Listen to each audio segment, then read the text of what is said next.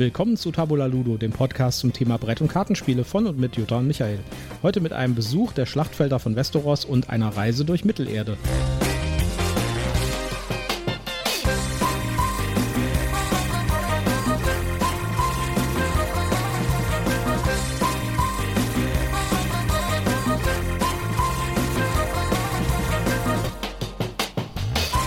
Willkommen zur Ausgabe Nummer 26 von Tabula Ludo. Diesmal wieder auf der Couch bei Jutta.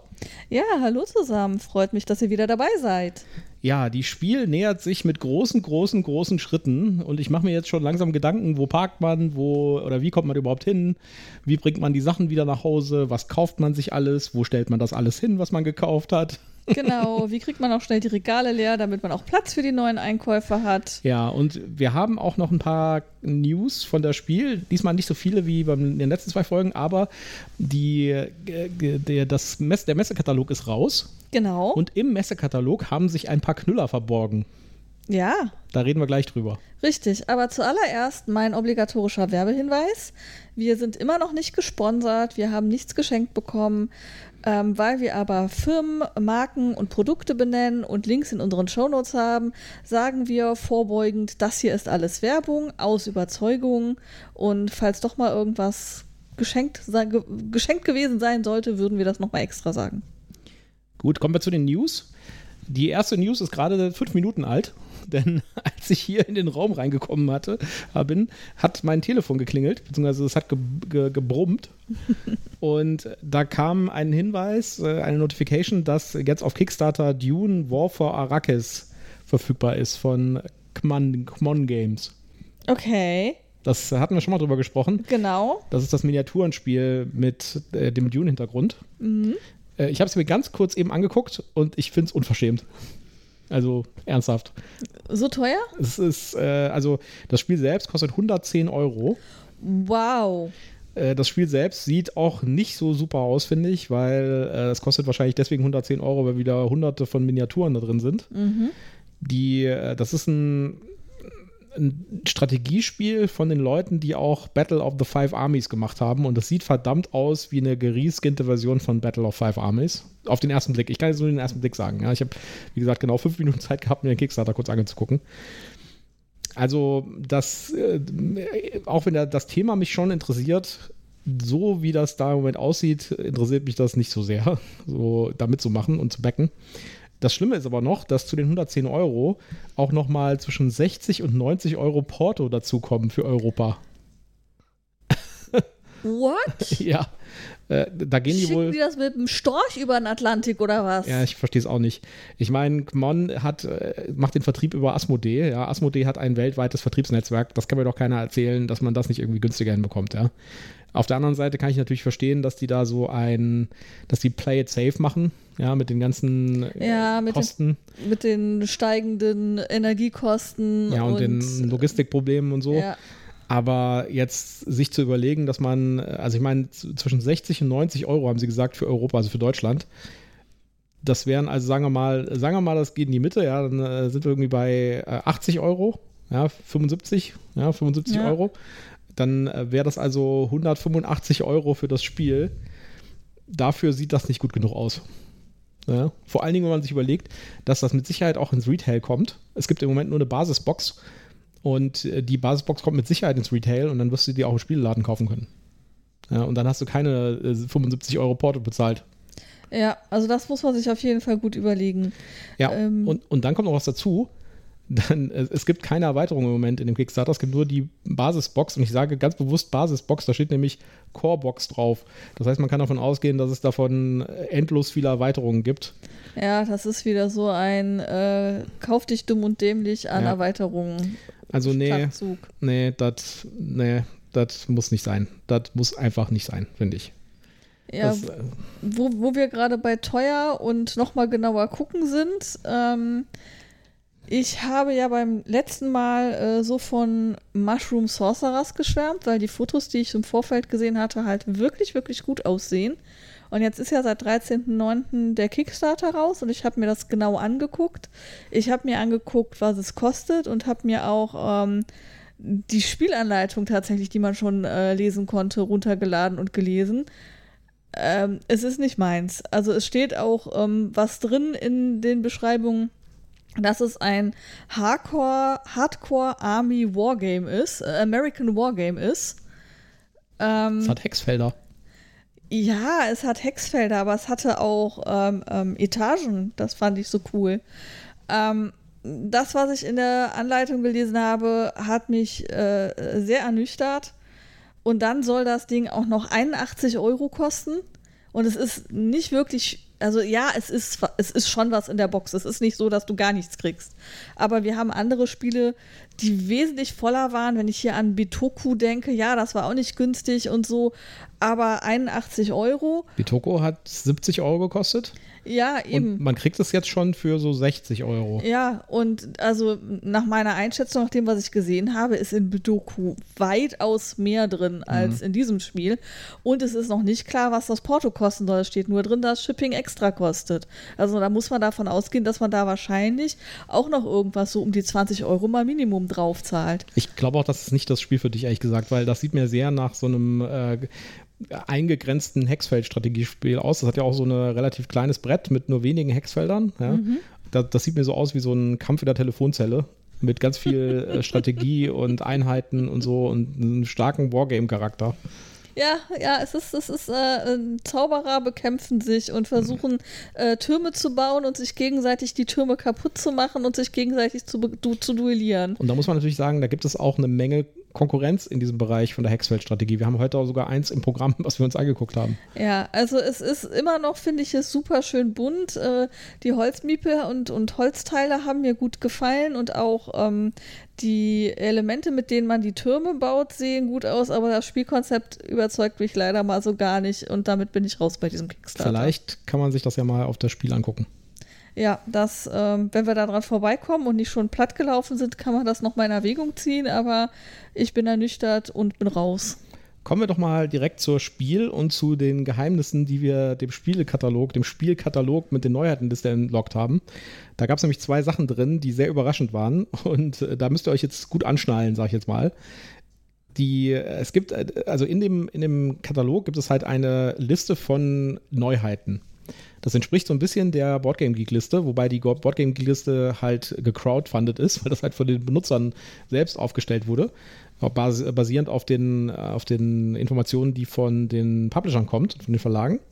Und die Neuheitenliste bei das Spiel ist wahrscheinlich sowas, ein, Formulareintrag in der Anmeldung, würde ich mal, nach meiner Erfahrung ist das so. Ja, also ja. die, die Aussteller müssen bekannt geben, was sie Neues vorstellen wollen und machen da entsprechende Einträge. So, und jetzt kommen wir in dieser Spiel, jetzt guckt man diese relativ seelenlose Liste, ja, und kommt irgendwann zum Eintrag für Z-Man Games. Z-Man Games ist bekannt für unter anderem den, äh, die die Pandemic-Serie. Mhm. Ja, hat aber ganz viele andere Sachen auch gemacht. Ja, also Munchkin ist zum Beispiel auch von denen. Ja, und die sind Teil von Asmodee. So, in der Seaman Games Zeile steht folgendes drin. Und ich lese jetzt mal vor und dann können wir darauf spekulieren, was das bedeutet. Mhm. Clones War, in Klammern, Pandemic SW, in Klammer zu. Dreht es sich hier etwa um einen Star Wars Pandemic? Also ich habe dir ja, wir haben ja im Vorfeld schon drüber gesprochen, ich sag die SW steht für Schwarz-Weiß. Also, ich meine, mal davon abgesehen, dass, dass die, die Serie, diese Star Wars-Serie, die heißt ja nicht Clones War, sondern Clone Wars. Ja, ja, das S ist an dem Wars dran. aber das kann vielleicht ein Übernahmefehler sein oder sowas, ja. Aber Clones War in Klammern Pandemic SW sieht verdammt für mich aus wie, es gibt da einen Star Wars Pandemic. Also sagen wir mal so, es gibt auf jeden Fall ein Pandemic und ich würde sagen, es gibt ein Pandemic mit Science-Fiction-Hintergrund. Weil Clones War kann ja nur, also das ist ja in irgendeiner Form. Äh ich garantiere dir, das ist auch geschützt von äh, Lucas. Weil, ja. ja.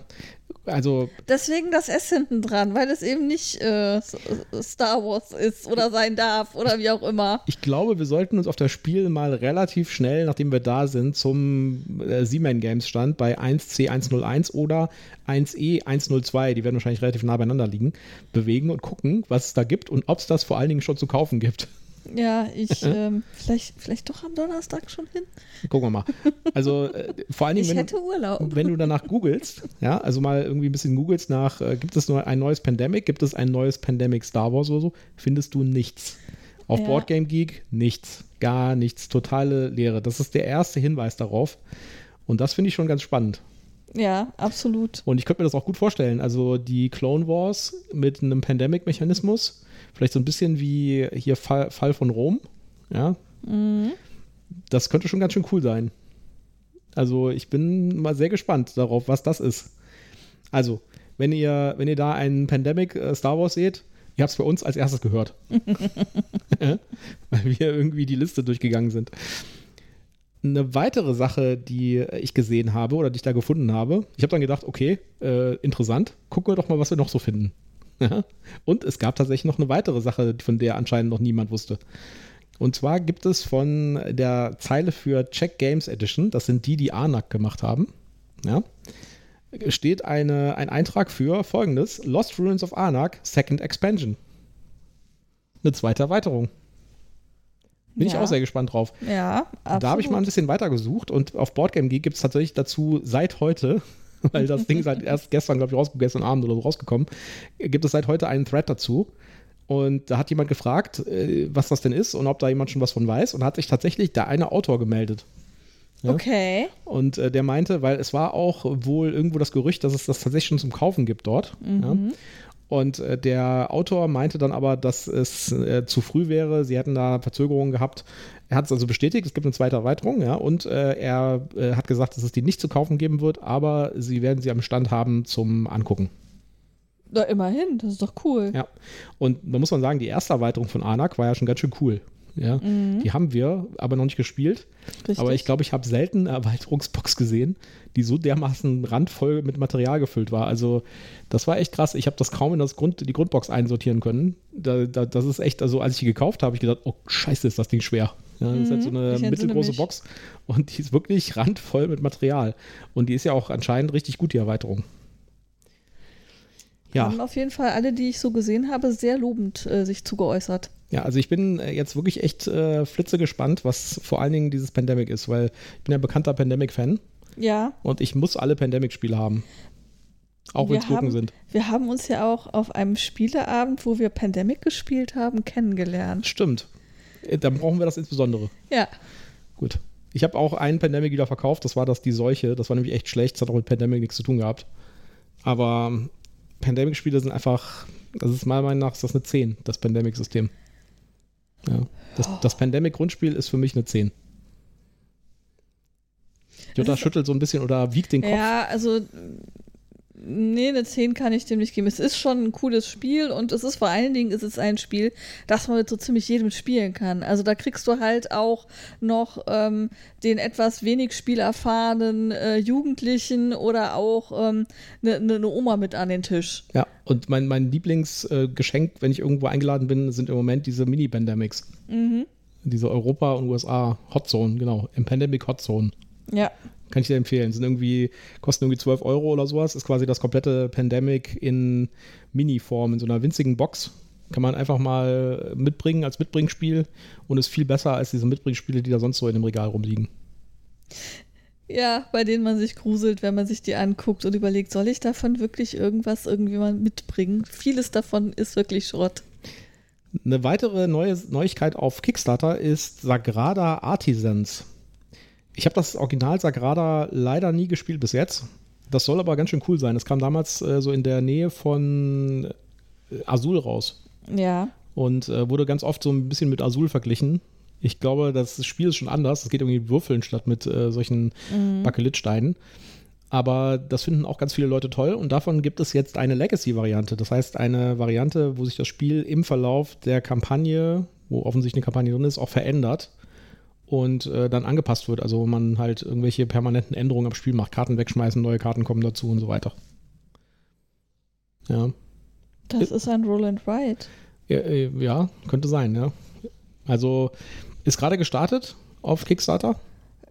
Man kann bei Kickstarter da Buntstifte zu kriegen und lustige goldene Aufkleberchen. Ja, okay, das wird sich wahrscheinlich äh, Jutta nachher nochmal genauer angucken, ob man das nicht backen sollte. Das sieht hübsch aus. Mittlerweile bin ich ja bei, so, bei solchen Sachen immer am, eher am gucken, so wo stelle ich das eigentlich noch hin. Ja? Ich habe einfach keinen Platz mehr für Spiele, das ist das Problem. Ja, es geht einfach äh, nichts mehr rein. Jetzt ist diese Monster Nemesis Box gekommen. Ja. Ja, aber es wird ja jetzt wieder Winter, da kann man wieder Spiele verkaufen auf äh, Facebook und auf Ebay. Ja, also das zu Sagrada Artisans. Auf Kickstarter könnt ihr gerne mal reingucken. Link wie immer in den Show Notes. Dann müssen wir uns auch das Sagrada vielleicht nochmal angucken. Dann sollten wir das Sagrada nochmal angucken. Das gibt es übrigens auch als App. Das, Ja, da äh, bin ich ja irgendwie ganz schlecht. ja. Ja, was gab es noch an Neuigkeiten? Wizards verklagt Nu TSR wegen Star Frontiers äh, Rollenspiel. Das ist eine sehr lange, sehr breite, sehr komplexe Geschichte. Also, Wer ist Nu TSR? TSR war ursprünglich mal die Firma, die Dungeons and Dragons entwickelt hat, beziehungsweise verlegt hat. Mhm. Gary Gygax, das war der, einer der Erfinder. Also nicht der einzige, aber so der, die, der zentrale Kopf. Ja, der ist schon tot. Und äh, TSR wurde irgendwann äh, an Wizards of the Coast verkauft. Okay. Ja. Beziehungsweise anscheinend ist es irgendwie so, dass, dass bestimmte Sachen bei diesem Verkauf einfach nicht mitverkauft wurden. Ja, also es gibt da, darüber gibt es genau Streit. Es gab bei TSR nämlich nicht nur Dungeons and Dragons, sondern es gab auch andere Rollenspiele und eins davon war Star Frontier. Science-Fiction-Rollenspiel.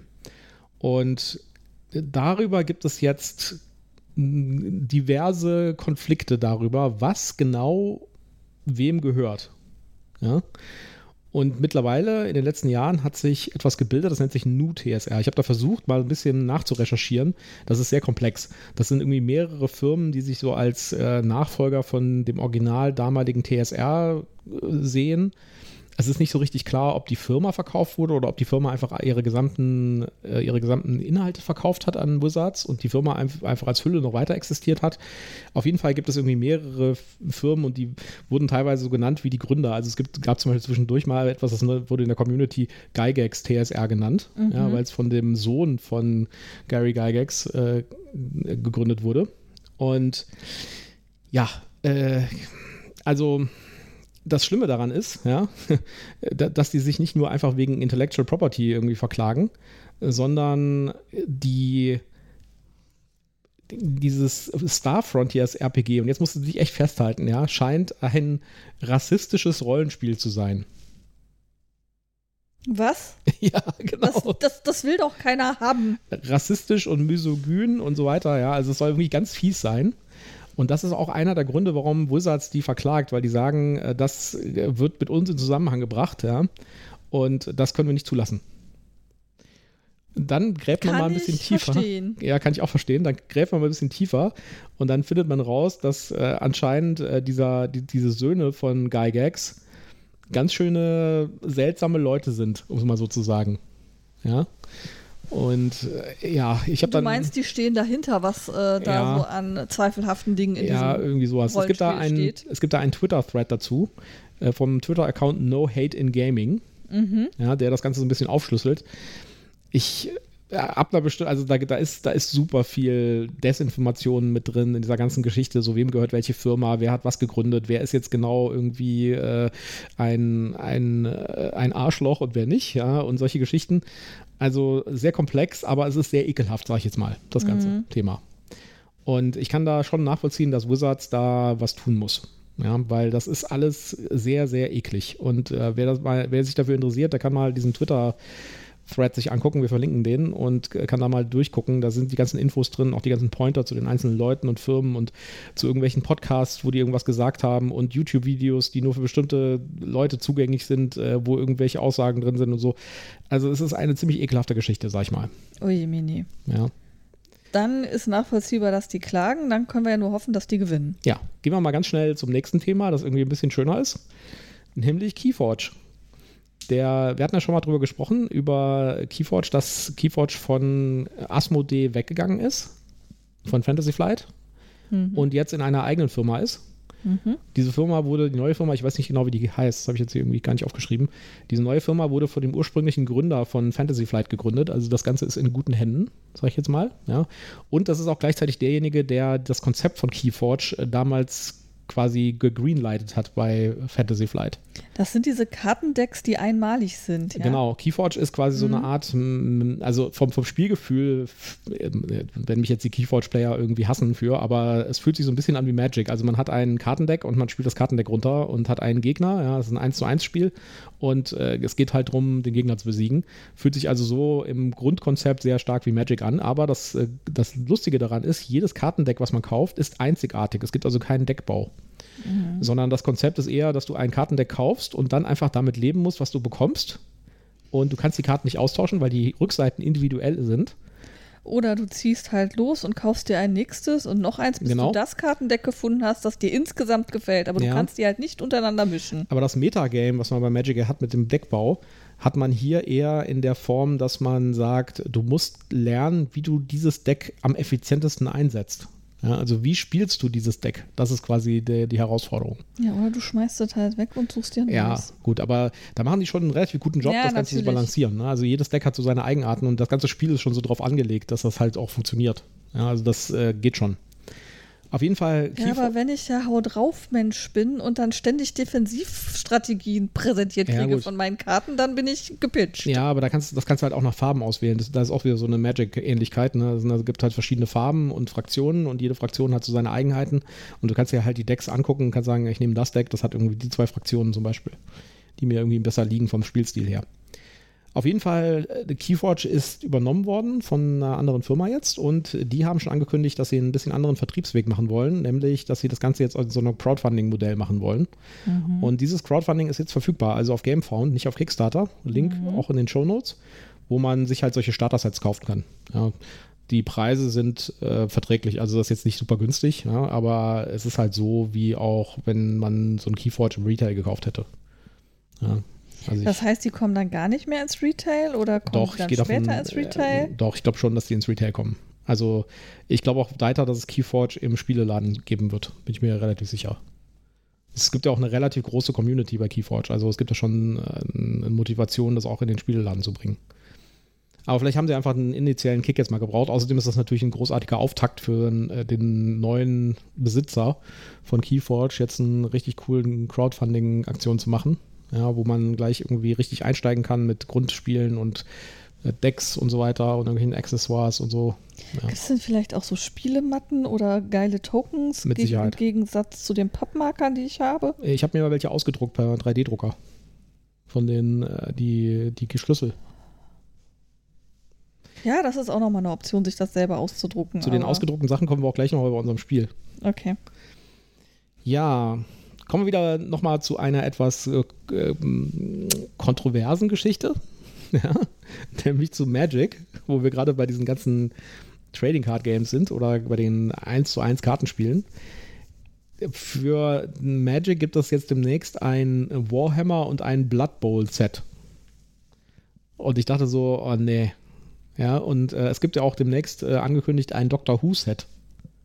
Ich frage mal, wie passt, wie passt denn das zusammen? Magic hat ja schon immer so eine, so eine relativ geschlossene Welt. Und das hat, die haben ja auch richtig hart dran gearbeitet, dass äh, diese Magic-Sets, die früher immer so unabhängig waren, also da gab es dann irgendwie so eine äh, gotisch inspirierte Welt und dann gab es eine High-Fantasy-Welt und so, da hat man irgendwie dann so eine, eine Story drumherum gestrickt mit so Planeswalkern, die da zwischen den Planes hin und her laufen können. So nicht wie bei Dungeons Dragons Spelljammer oder Planeswalker, äh, ähm, ähm, äh, nee, Spelljammer. Und die die, die, das Ganze wird jetzt irgendwie äh, seit, ähm, also das wird jetzt so ein bisschen aufgebrochen schon seit ein paar Jahren, dass man halt solche Sets hat, die halt so komplett aus der Welt rausgehen. Es gab irgendwie ein Walking Dead äh, Magic Set. So, das sind aber keine normalen Magic Sets, also keine so mit 300, 400 Karten, also ein normaler Block, sondern das sind sogenannte Secret Layers. So, jetzt musst du dich festhalten, das sind immer nur so eine Handvoll Karten, ja, und die werden zu horrenden Preisen verkauft.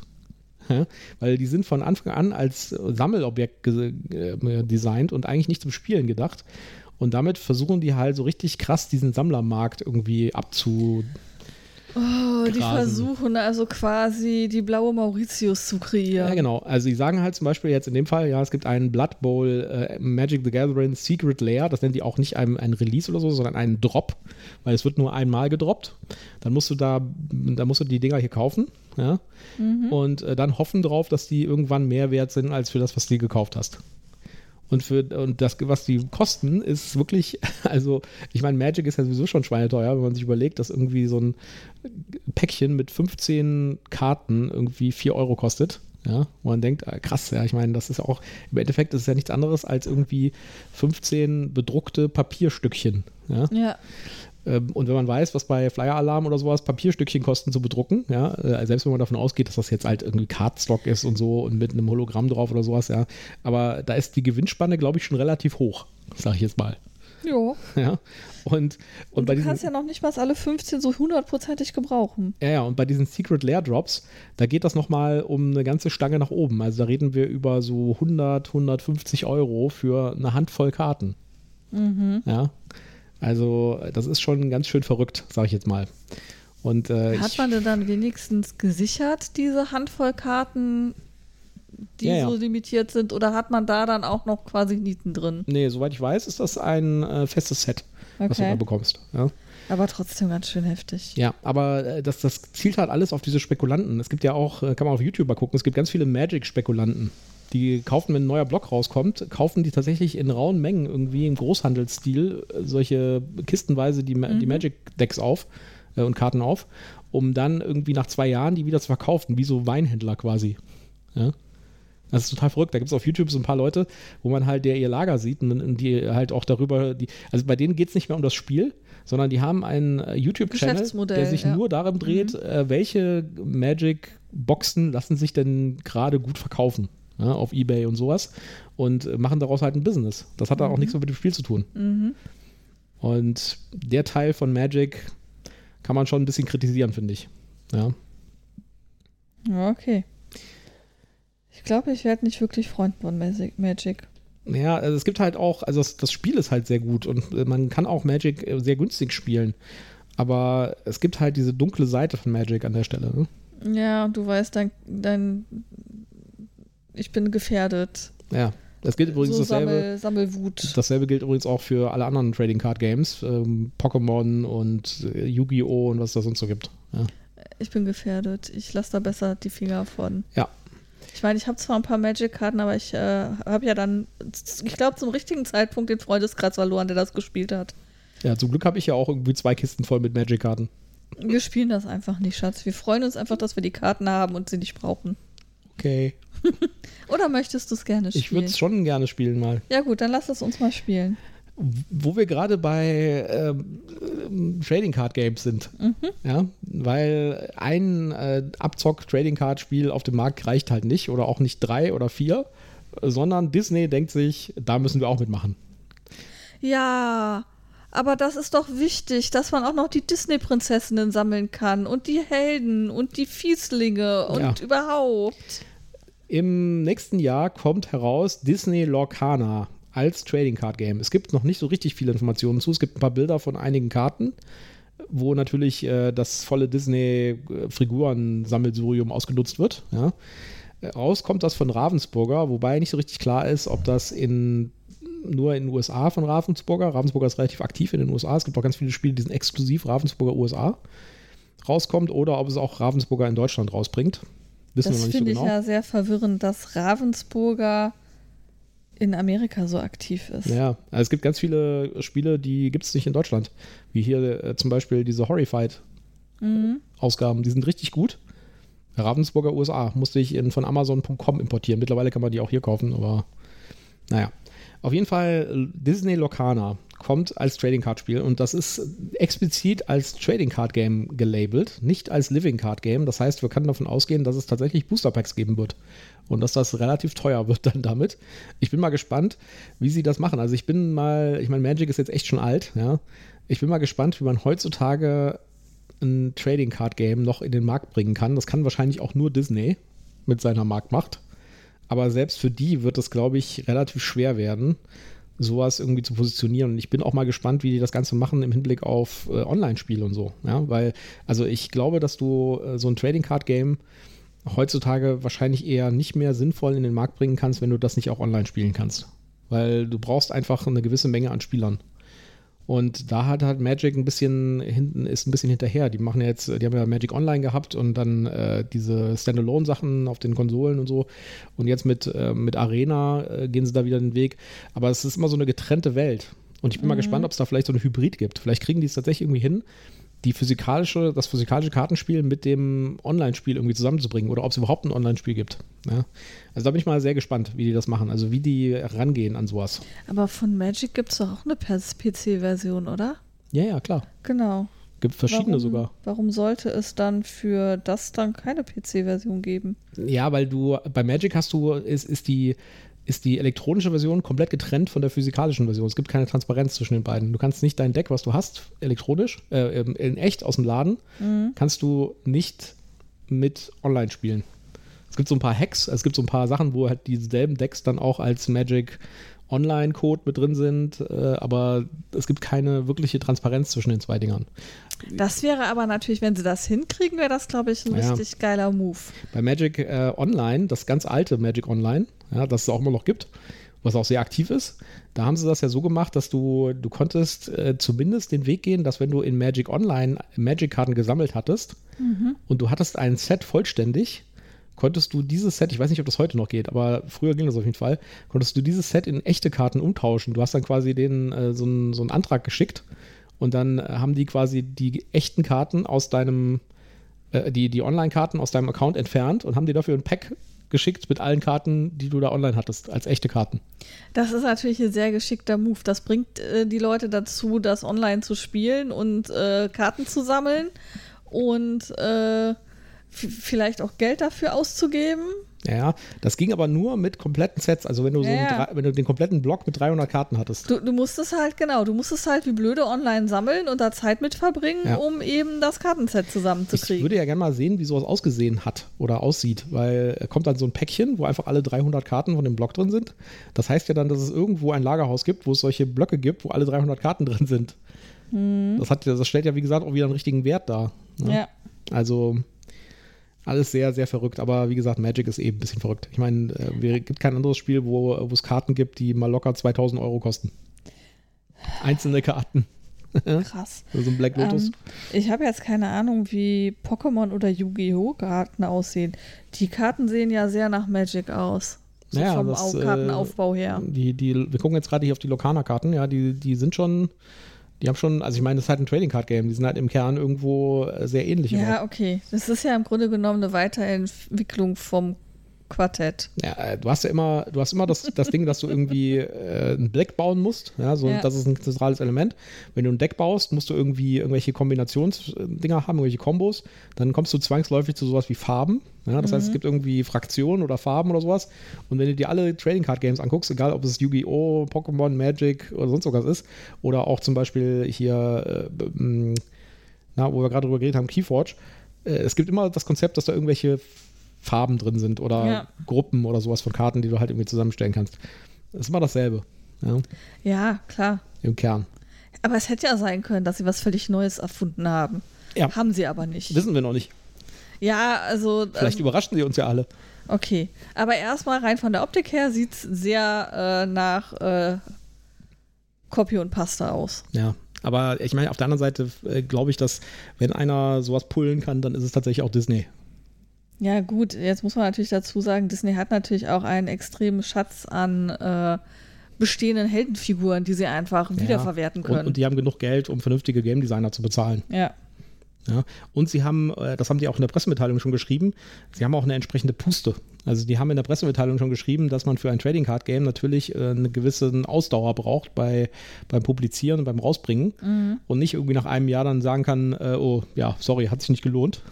ja sondern dass man da ein bisschen längerfristig vielleicht durchhalten muss. Und das haben die halt auch. Ja, gut, und sie haben es offensichtlich auf dem Schirm, dass sie den haben müssen. Ja. Ja. Gut, kommen wir doch mal zu unserem Hauptthema heute. Nämlich, ja. äh, wir sind ja auch fleißige Seriengucker. Ja. Wir waren erstmal fleißige Kinofilmgucker. Zumindest ja. bei der einen Geschichte.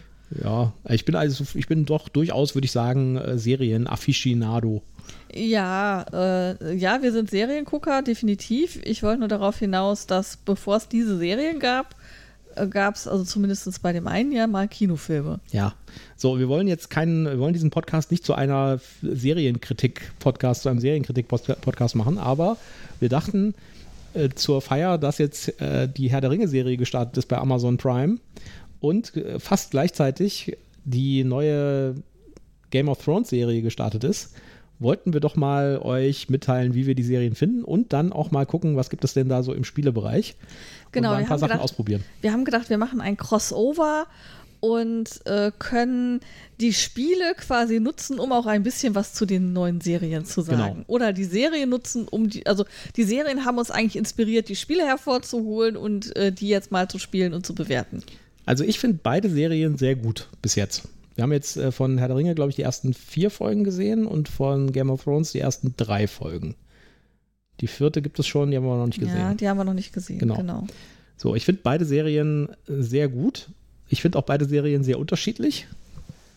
Und ich finde, beide haben auch ein paar kleinere Schwächen, sage ich jetzt mal, wie jede Serie eigentlich. Ja.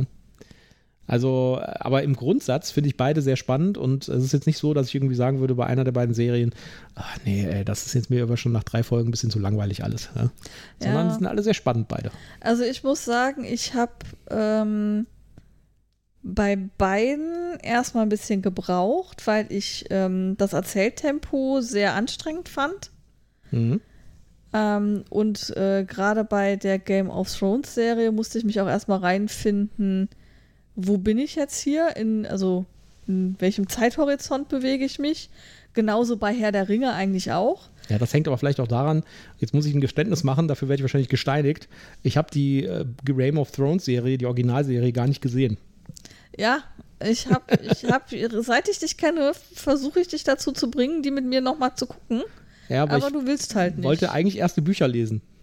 Ja, aber das macht keinen Sinn, Schatz, weil die Bücher sind ja noch nicht so weit wie die Serie. Ich habe die ersten zwei Bücher gelesen und ich fand die teilweise relativ zäh. Ja, deswegen versuche nicht, dich durch die 20 Bücher durchzukämpfen oder wie viele das mittlerweile glaub, es, sind. gibt, es gibt fünf Ja, und äh, es werden sieben oder so, wenn ich mich recht erinnere. Also äh, J.R.R. Martin muss irgendwie 105 werden, wenn er mit der Geschwindigkeit weiterschreibt. ja, also auf jeden Fall das, was zum Schluss in der Serie passiert, gibt es noch nicht in Buchform. Ja. Auf jeden Fall, bei der, nehmen wir doch mal erstmal, gehen wir doch erstmal kurz auf die Herr der Ringe-Serie. Wie gesagt, wir wollen da jetzt nicht so lange drauf eingehen, weil äh, wir sind ja hier kein Filmpodcast, aber die Herr der Ringe-Serie finde ich extrem gut gemacht. Die Ausstattung ist echt krass, ja. Die Ausstattung ist super, die Kostüme, Ja, die Kostüme Bild. wirklich, also bis ins Detail. Ja. Also wirklich, wirklich extrem aufwendig. Und man sieht bei der Serie deutlich, dass da mehr Geld reingeflossen ist als in die Game of Thrones Serie. ja. Ja, die, auch die ganzen, äh, die, die Panoramas und sowas, ja, und auch die Spezialeffekte, das, das sieht einfach alles top-notch aus. Trotzdem, ein paar Sachen äh, finde ich nicht so gut. Ich finde zum Beispiel die Musik ein bisschen schwach, ehrlich gesagt. Also ich krieg nicht den, den, äh, den Herr der Ringe-Vibe. Ja, wir haben zum Beispiel jetzt äh, für das Herr der Ringe-Spiel, was wir gespielt haben, haben wir im Hintergrund den Herr der Ringe-Soundtrack laufen lassen und da merkt man, dass der sehr einzigartig ist. Ja, und das fehlt mir irgendwie ein bisschen bei, dem, bei der Herr der Ringe-Serie. Das ist mir relativ generisch, was ich da höre. Also ähm, ich weiß, was du meinst. Ich finde es gar nicht so. Ich meine, wir haben jetzt drei Folgen geguckt. Das ist natürlich was Richtig. anderes, als wenn du ähm, zweieinhalb Stunden im ersten Kinofilm sitzt und quasi permanent penetriert wirst von diesem Hauptthema äh, von Herr der Ringe. Ja. Und dann noch in drei weiteren Filmen damit penetriert wirst und dann noch ähm, der Hobbit kommt, der ja auch äh, musikalisch Anleihen daran hat. Ähm, ich finde es eigentlich schön, dass die versuchen, ihren eigenen Soundtrack zu haben und ich jetzt nicht hier auf ähm, quasi äh, einen Neuaufguss von dem immer noch gleichen Herr der Ringe-Lied komme. Die Besetzung bei dem Herr der Ringe, ähm, bei der Herr der Ringe-Serie finde ich auch sehr gut. Also ich finde äh, Galadriel extrem gut ausgesucht. Ich finde mit äh, ähm, hier, äh, na, äh, dem Bruder von Galadriel, äh, Elrond? Elrond, genau. Äh, Elrond habe ich mich muss ich ein bisschen dran gewöhnen, weil der sieht für mich aus, der sieht mir meiner Meinung nach aus wie äh, ähm, der äh, hier Barney aus äh, How I Met Your Mother. ja, gut, mit How I Met Your Mother bin ich nicht so vertraut, aber ich glaube, ich weiß, welchen Ja? Schauspieler du meinst. Also, Also ich finde ganz generell, ähm, dass viele der hellhäutig besetzten Elben nicht astral und elegant genug sind von der Physiognomie her. Ja, das ist aber ein generelles Problem, finde ich. Also mal, äh, mal auf dieses andere Problem einzugehen. Ja, also ähm, ja, also es ist ja ganz groß in der Diskussion, wie die Besetzung da ist und ob da farbige Elfen und farbige ja. Zwerge rumlaufen dürfen. Da will ich gar nicht drauf eingehen. Äh, ich schon. Ich finde das Gut. totaler, also ich finde das, äh, also ich finde diese rassistische Kackscheiße, die da läuft, ja. Ja, die finde ich auch ganz furchtbar. Ich furchtbar. Du und, hast recht, das sollten wir sagen. Also die, äh, natürlich, also es gibt keine schwarzen Elfen, Elben, Elben, ja, sagen die Leute. Das ist doch Quatsch, ja. Es ist eine Fantasy-Welt es gibt dann schwarze Elben, wenn jemand sich schwarze Elben ausdenkt. Ja. ja. Und äh, besetzt. Niemand, niemand hätte ein Problem damit gehabt, wenn die lila oder grün gewesen wären. Ja, doch, wahrscheinlich schon. Äh, diese Typen haben wahrscheinlich eben äh, auch damit ein Problem, ja. Genau das glaube ich eben nicht. ich, ich glaube, nicht. dieselben Typen, die sich jetzt gerade darüber aufregen, dass da dunkelhäutige Elben besetzt worden sind, hätten überhaupt gar kein Problem damit gehabt, wenn da per CGI oder Make-up die Elben lila gefärbt worden wären oder äh, grün. So, und dann gibt es ja die Leute, die sagen, äh, die, die jetzt irgendwie, nachdem sie irgendwie ähm, Seuchenexperte waren für zwei Jahre, sind sie jetzt Tolkien-Experte geworden, ja. Dass das ja in Tolkiens Universum gar nicht gibt, da gibt es keine schwarzen Elben, ja, oder farbigen Elben. Das ist ja auch Quatsch, ja, weil das Universum von Tolkien war ja selbst durch Tolkien die ganze Zeit fließend. Ja, das war ja, äh, das war ja die ganze Zeit auch ein Universum, was sich ständig verändert hat, weil er ständig ja. rumgebastelt hat. Ja, zu sagen, das ist jetzt alles in Stein gegossen und darf nie wieder verändert werden, das ist auch Quatsch, weil die gesamte Entstehungsgeschichte vom Herr der Ringe, nachdem Tolkien das abgegeben hat an seinen Sohn und so weiter, hat sich ja alles auch weiterentwickelt und sowas.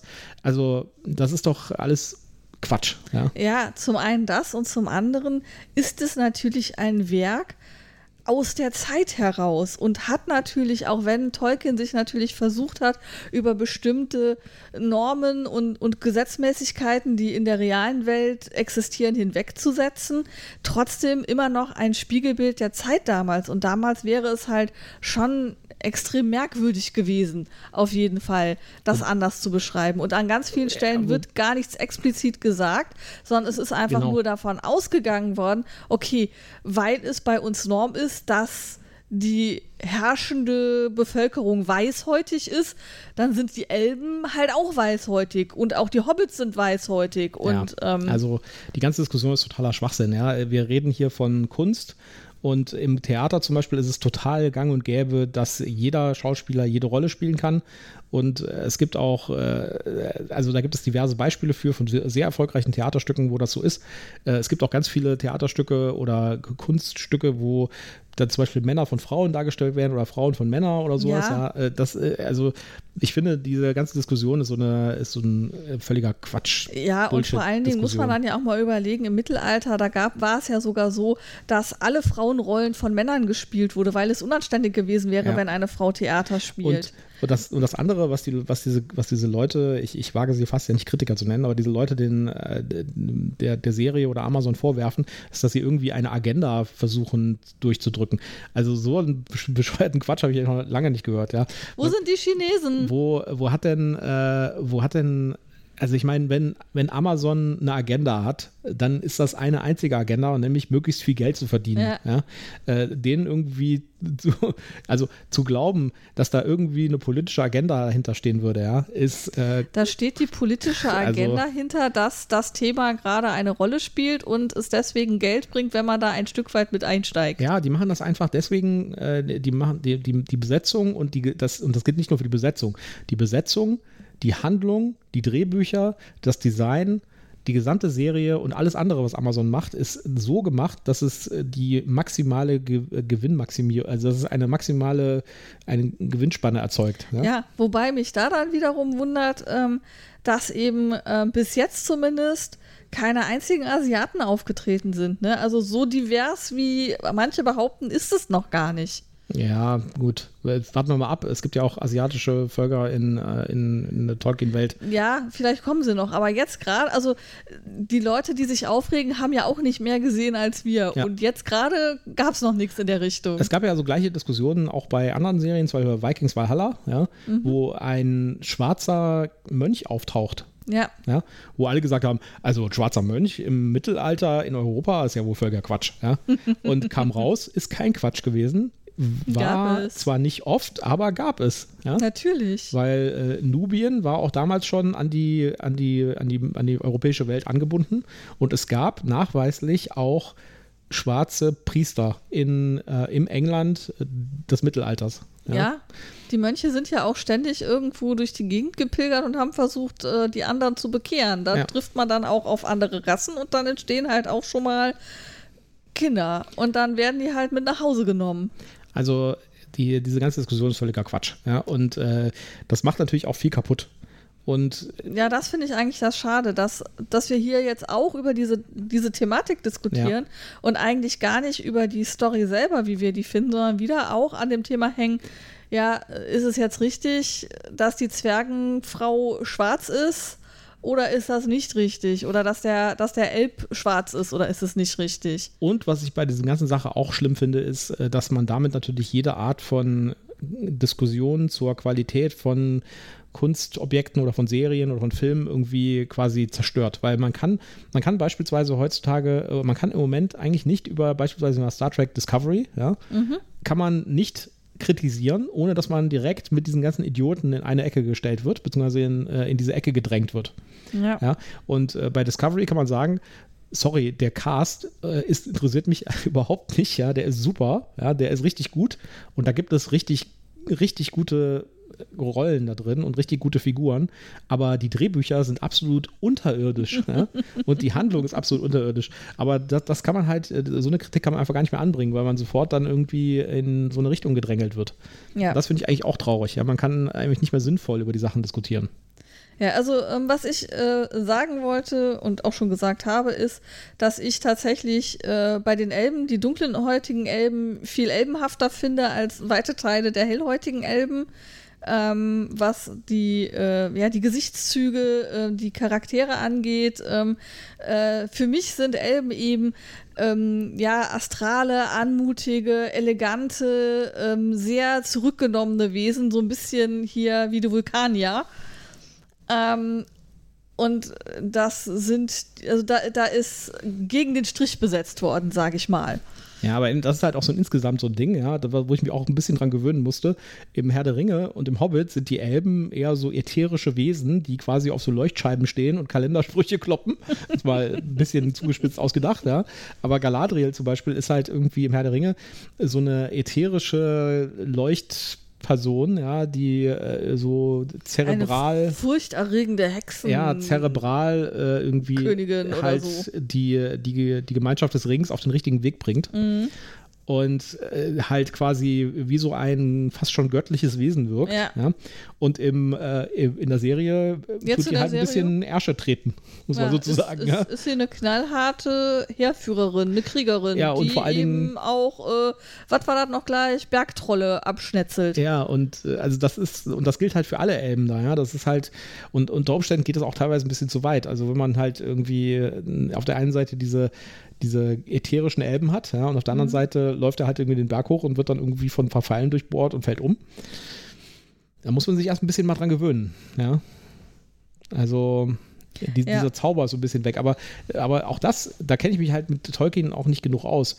Ich könnte mir auch gut vorstellen, dass das einfach auch tatsächlich so die Story war und so die, äh, dass das ursprüngliche Material so war. Wobei du dich ja mit der Story wesentlich besser auskennst als ich. Du hast ja zumindest mal das Simmerillion gelesen. Ja, ja. es war anstrengend, aber also ich, ich, bin ja ich bin ja völlig planlos, in welchem Zeitalter ich bin und wer Margoth und die ganzen anderen Figuren da sind. Morgoth. Morgoth auch gut. Eine andere Sache, die ich ein bisschen seltsam finde im Moment noch bei den ersten paar Folgen, ist, dass der der Fortschritt der Story ist relativ schnell, finde ich. Also wenn man sich überlegt, dass der dass das ja irgendwann zu diesem Isildur-Krieg, wo Isildur halt äh, den, den Finger abschneidet, führt. Ja, mhm. dann, aber das halt erst in fünf Staffeln vielleicht kommen soll, wenn ich das richtig verstanden habe, dann äh, müssen sie ein bisschen langsamer machen mit der Geschwindigkeit, glaube ich, weil äh, dann wüsste ich nicht, oder, oder, sie haben einen anderen Plan, das kann natürlich auch sein. Ja, wobei ich nicht weiß, äh, also das ist jetzt wieder so mein Thema, da geht es ja um, um Zeitalter, Jahrhunderte. Ja, ja. Ähm, die gehen, also die, die physikalische Zeit schreitet, glaube ich, relativ schnell voran. Aber ich finde, die eigentliche Handlung Die ist eher langsam. Echt? Unterwegs. Ich finde es gar nicht. Also, und ich hätte mir mehr Mystery erwartet. Also beispielsweise, wir wollen jetzt keine Spoiler machen, ja, mhm. aber es gibt einen Punkt, wo Galadriel etwas rausfindet, was wichtig ist für den Fortgang der Handlung. Mhm. Und äh, der, der Zuschauer weiß das quasi schon. Ja? Weil es einen anderen Handlungsstrang gibt, anderen schon aufgedeckt oder schon aufgedeckt worden ist. Ja. Und wenn es diesen anderen Handlungsstrang nicht gegeben hätte, hätte der gesamte Handlungsstrang mit, äh, mit Galadriel noch so eine gewisse Mystery-Komponente gehabt. So, ist das wirklich so? Ist, passiert das tatsächlich? Ist das, oder ist das vielleicht nur eine Legende oder irgendwie Hörensagen oder sowas? Ja. Und so liegt irgendwie das Ding alles wie so ein geöffnetes Buch vor einem. Und da hätte ich mir gewünscht, dass das Ganze ein bisschen langsamer vor sich geht und das vielleicht in einer bisschen anderen Reihenfolge, sodass man noch so ein bisschen mehr diese, auch was, was ja Herr der Ringe auch ausmacht, diese Legendengeschichte damit reinbringt. Ja. Also mich hat das, mich hat das gar nicht so gestört, ganz im Gegenteil. Ich habe gedacht, boah, endlich geht's hier mal vorwärts, trödelt hier nicht so rum, macht endlich mal hinne hier. Ja, also wie gesagt, äh, ich finde die Serie super. Also ich habe Spaß an der Serie, ja. mir gefällt sie super. Ich finde die ähm, Besetzung ähm, super. Ja, mit der Besetzung hadere ich an der einen oder anderen Stelle, wie gesagt, noch, wobei ähm, das Mäkeln auf hohem Niveau ist. Das möchte ich dazu sagen. Ja, ich möchte ich hier nicht die schauspielerische Leistung von irgendeinem der Darsteller schmälern. Die spielen das schon alles ziemlich wirklich gut. Es ist mein persönliches Empfinden, dass die nicht schön genug sind, die Menschen. ich, ich hatte. Und ich weiß, dass das ein sehr anmaßendes, eine sehr anmaßende Aussage ist. Ja. Gut, ich, ich hatte ein bisschen Bedenken bei der Zwergenkönigin. Ja, da gab es ja auf dem Plakat, da guckte sie, auf dem Plakat guckt sie irgendwie so ganz böse und ernst und so. Mhm. Und ich dachte, das äh, passt ja irgendwie überhaupt nicht zu den Zwergen. Doch, die passt. Äh, ja, pass auf. Und dann, als die Szene tatsächlich kam, auch hier wollen wir nicht spoilern, ja, mhm. passte das alles wie die Faust aufs Auge. Ja? Also äh, das Plakat hat keine Aussagekraft. Ja? Nee, ich. Also, Super Szene. Äh, du sagst, das passt für dich für Zwerge nicht, dass die so finster und, und ernst rein, reingeschaut, aber für mich passt das schon auch zu den Zwergen, weil die ja einerseits klar fröhlich und, und äh, trinklustig und äh, heiter sind, aber die können halt auch richtig, richtig böse richtig. und nachtragend aber, sein. Also das Plakat fand ich da nicht so gut gewählt. Vor allen Dingen, weil es dann doch anders gekommen ist und die ganze Szene, die da sich abspielt mit den Zwergen oder der, der, die, die Menge an Szenen, die sind wirklich super geworden. Find also ja, also ich finde. Und ist auch ganz, also die, da gibt es eine bestimmte Szene, wie gesagt, wir wollen nicht äh, spoilern, wo äh, zwei wichtige Charaktere miteinander reden. Einer davon ist ein Zwerg. Und diese Szene fand ich bis jetzt eine der besten Szenen überhaupt. Ja. Mhm. Ähm, ich weiß, welche du meinst, ja, nicht, die ist wirklich cool. Ja, vielleicht sollte man, vielleicht sollte man das jetzt mal erstmal erzählen. Pass auf, wenn, wenn ihr jetzt irgendwie überhaupt keine Spoiler haben wollt, dann äh, springt einfach mal drei Minuten in die Zukunft. Genau. Ja? Also es gibt eine, äh, eine Szene zwischen Elrond und Thorin. Ja. Und äh, Thorin, sie sind Freunde und Thorin beschwert sich halt, dass Elrond seit 20 Jahren nicht mehr da war. Genau. Ja.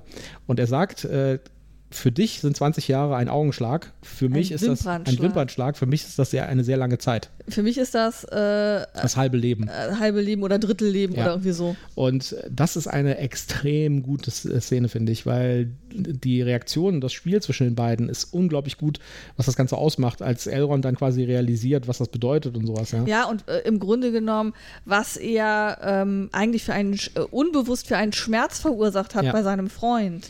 Und ich hätte mir gewünscht, dass es in den anderen Handlungssträngen noch mehr von solchen Szenen gegeben hätte. Mhm. Ja. Äh, da hoffe ich, dass dann noch ein bisschen was kommt, sag ich mal. Ja, also ähm, wie gesagt, äh, ich äh, tue mich mit, mit, die, mit, diese, mit diesem unterschiedlichen Tempo oder diesem Gefühl an bestimmten Stellen langsam und an anderen Stellen dann zu schnell, tue ich mich ein bisschen schwer, aber ähm, insgesamt ist die Story einfach super und ich freue mich auf die nächsten Teile und werde auf jeden Fall am Ball bleiben.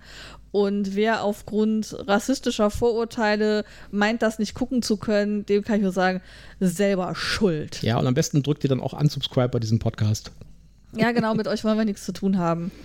So, so, sowas brauchen wir nicht. So, die äh, Game of Thrones Serie ist auch sehr gut.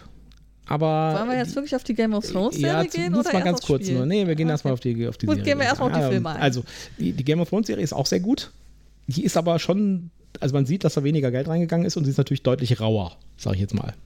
Ja, sie ist auch äh, nicht kinderverträglich, würde ich mal sagen. Die ja. ist richtig hart. Schön ist in beiden sehr Serien. Explizit. In beiden Serien sehr starke Frauenfiguren, finde ich sehr gut.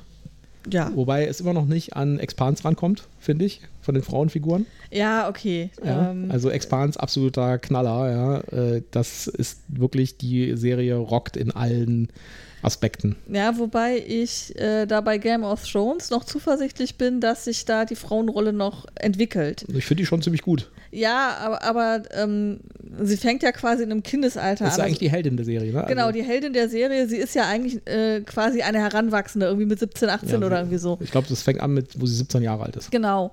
Und äh, dementsprechend muss ja auch noch Raum für eine Entwicklung da sein. Du kannst ja nicht eine 17-Jährige da hinstellen ja. und die ist schon bam, voll auf die Fresse. Ich meine, die ist schon sehr bam und, und auf die Fresse, aber die muss, die muss sich ja noch weiterentwickeln können. Die kann ja nicht schon fertig sein. Wo ich mich äh, ein bisschen mental mit abfinden musste, ist, dass der Doktor den Bösewicht spielt. Also äh, Matt Smith, der Darsteller des, äh, des, des äh, Doctor Who, äh, spielt den Bösewicht der Serie und also den aktuellen Bösewicht. Ja. Ist ich, ja alles nicht so äh, schwarz und weiß bei Game of Thrones. Ich, ich wollte gerade sagen, ich bin noch nicht final überzeugt, dass der wirklich ein Bösewicht ist, aber der ist schon, der ist schon ziemlich finster, sagen wir ja. mal so. Und äh, der ist halt auch ziemlich badass. Aber im Grunde genommen äh, lebt ja auch die, die Game of Thrones Bücher. Ich meine, du hast jetzt zwei Bände gelesen und du hast die Serie nicht gesehen. Aber das lebt ja eigentlich davon, dass im Grunde genommen da jeder eine Hidden Agenda hat und irgendwie Ränke schmiedet ja. und versucht, seinen Vorteil zu ergattern und äh, ich finde den, den an König, die Macht ran will. Ich finde den König auch sehr gut gemacht. Also der Schauspieler, finde ich, bringt das extrem gut rüber, dieses Getriebene. Ja. ja. Und äh, man, das ist alles extrem glaubwürdig. Und insofern ist das ein bisschen anders als Herr der Ringe, weil bei Game of Thrones denkst du dir ja so die ganze Zeit, ja, das könnte auch so oder ähnlich tatsächlich passiert sein im europäischen Mittelalter zum Beispiel. Ja. Natürlich nicht, dass er, da fliegen natürlich dann keine Drachen durch die Gegend und äh, äh tun hier Berghämme in Flammen stellen, aber, aber das hat so ein gewisse, gewisses Maß an Realismus, sage ich jetzt mal, den Herr der Ringe natürlich nicht hat, aber auch gar nicht braucht. Ja. ja? Ähm, Gerade diesen, ähm, dieses politische Geschachere und Ränkespiel ähm, das ist so realistisch, dass man sich vorstellen kann, okay, ich meine, klar, heutzutage äh, greift niemand mehr nach Schwertern und es gibt auch keine Kampfturniere mehr, wo man irgendwelche Leute physisch verdrescht. Aber ich glaube, dass genau solche Dinge immer noch in Büros von Großkonzernen und in der Politik durchaus irgendwo passieren und eine Rolle spielen. Alles in, in ich sag mal, zivilisierterer Form mit konkretem Regelwerk drumherum, damit es nicht blutig wird. Ja. Aber im Grunde genommen äh, geht es immer noch darum, wen muss ich wie bezirzen, damit ich einen Vorteil kriege und wen muss ich ähm, bei wem verpetzen, damit der eben den schwarzen Peter kriegt und raus ist und ich damit Platz kriege. Ja, da ist, da ist es halt, wie gesagt, äh, da, da, da ist halt Game of Thrones so ein bisschen wie House of Cards, nur in einer Fantasy-Welt. House ja. of Cards habe ich nicht gesehen. Du hast House of Cards nicht gesehen? Nein, ich habe House of Cards nicht gesehen. Wir müssen House of Cards gucken. Nee, ich kann den jetzt nicht mehr gucken, weil Kevin Spacey ist, du, ist, ist durch. Hm, okay, das ist noch eine andere Diskussion. Ja, also äh, sorry, aber es gibt, wenn ich das dann weiß, dann kann ich den nicht mehr gucken. Auch wenn der da ja eine super tolle Rolle gespielt haben soll und die Serie super sein soll. Aber ähm, nachdem ich das gehört habe, kann ich den jetzt nicht mehr gucken. Naja, okay, kann ich verstehen. Ja, auf jeden Fall beides äh, geniale Serien und äh, ganz dicke Gucken. Empfehlung von dicke uns. Ne? Empfehlung. Ne? Also, wenn ihr dann mal nicht mehr Brett spielen wollt, sondern lieber was gucken wollt, dann guckt äh, eine von den beiden Serien oder am besten beide. Oder wenn ihr noch was viel Besseres gucken wollt und ihr Science-Fiction-Fan seid, dann guckt Expans an. Ja, Expans können wir auch empfehlen, ja. richtig. Okay, kommen wir wieder zu unserem eigentlichen Thema zurück. Genau, wir sind ja, wie gesagt, keine Filmempfehlung. Ich glaube, wir haben jetzt relativ Plattform. lange über die Serien geredet. Ja, Mann, Mann, Mann. haben wir. Gut, dass wir Kapitel haben und die Leute das überspringen können. Ja, vielleicht, sollt, vielleicht, solltest du noch vorneweg ein, eine Info reintexten. Ähm, nachher. Ähm, so, jetzt auf den Überspringen-Knopf drücken. Genau. Ja. Heute sind Kapitel besonders wichtig. Wer keinen Bock hat auf äh, Filmempfehlungen, bitte hier einmal überspringen. Aber unser Podcast soll ja so. auch zum Einschlafen sein, ja. Und deswegen ist das ja eigentlich ganz gut, äh, damit man, damit, damit er lang und, äh, und äh, über viele, dass da viel geredet wird. Also sorry, aber nein, ich möchte nicht, dass unser Podcast nur zum Einschlafen da ist. Ich schlafe bei jedem Podcast ein. Ja, das ist dein persönliches, also, das, das, ist dein persönliches Drama, ich nicht. Ich möchte, dass unsere Leute hellwach begeistert sind und zuhören, gerne während der Autofahrt hören oder in einer ruhigen Stunde beim Stricken oder beim Basteln oder okay. beim also Handwerken. Nicht einschlafen. Aber ich möchte eigentlich einen aktiven Zuhörer, der Spaß an unseren Informationen hat und der dann eben meinetwegen auch, wenn er sagt, nee, über, über die neuen Filmserien möchte ich jetzt nichts wissen, dann eben zum nächsten Kapitel springt. Äh, kommen wir zu diesem nächsten Kapitel, nämlich zu unserem ersten Spiel. Nämlich äh, Herr der Ringe, Reise durch Mittelerde. Jetzt muss ich gucken, äh, sollte ich das machen oder wolltest mhm. du das tun? Ich wollte das machen? Mhm. Ja? Okay. Begebt euch auf eine gefährliche Reise durch J.R.R. Tolkiens epische, riesige Fantasy-Welt, wie ihr sie aus der Herr der Ringe kennt. Auf euren Reisen werdet ihr mächtige Gegner bekämpfen, verloren geglaubte Schätze finden, vergessenes Wissen entdenken und die Fertigkeiten eurer Helden entsprechend ihre Rolle in der Gemeinschaft weiterentwickeln. In einer Zeit, in der die Dunkelheit aufsteigt und das Böse, die Schatten und das Verderben zu vereinen, müssen eure Helden Stellung beziehen. Brecht so auf zu einer unvergesslichen Reise durch Mittelerde. Ja, ähm, ein sehr, sehr schöner Text für ein durchaus sehr schönes Spiel. Ja, es gibt allerdings auch ein bisschen Sachen zu, zu kritisieren, sag ich jetzt mal. Ja. Also das Spiel selbst ist App gesteuert. Genau, das heißt, es gibt man, viel Licht, es gibt aber auch Schatten. Genau, man braucht äh, zwingend eine App auf einem Tablet. Ja, und es muss ein Tablet sein, auf dem Handy wird das keinen Spaß nee. machen. Also sollte, das Display sollte groß genug sein dafür. Ja. Weil man muss halt die Karte sich aus angucken, äh, über die man läuft und muss halt auch Sachen antippen auf der Karte.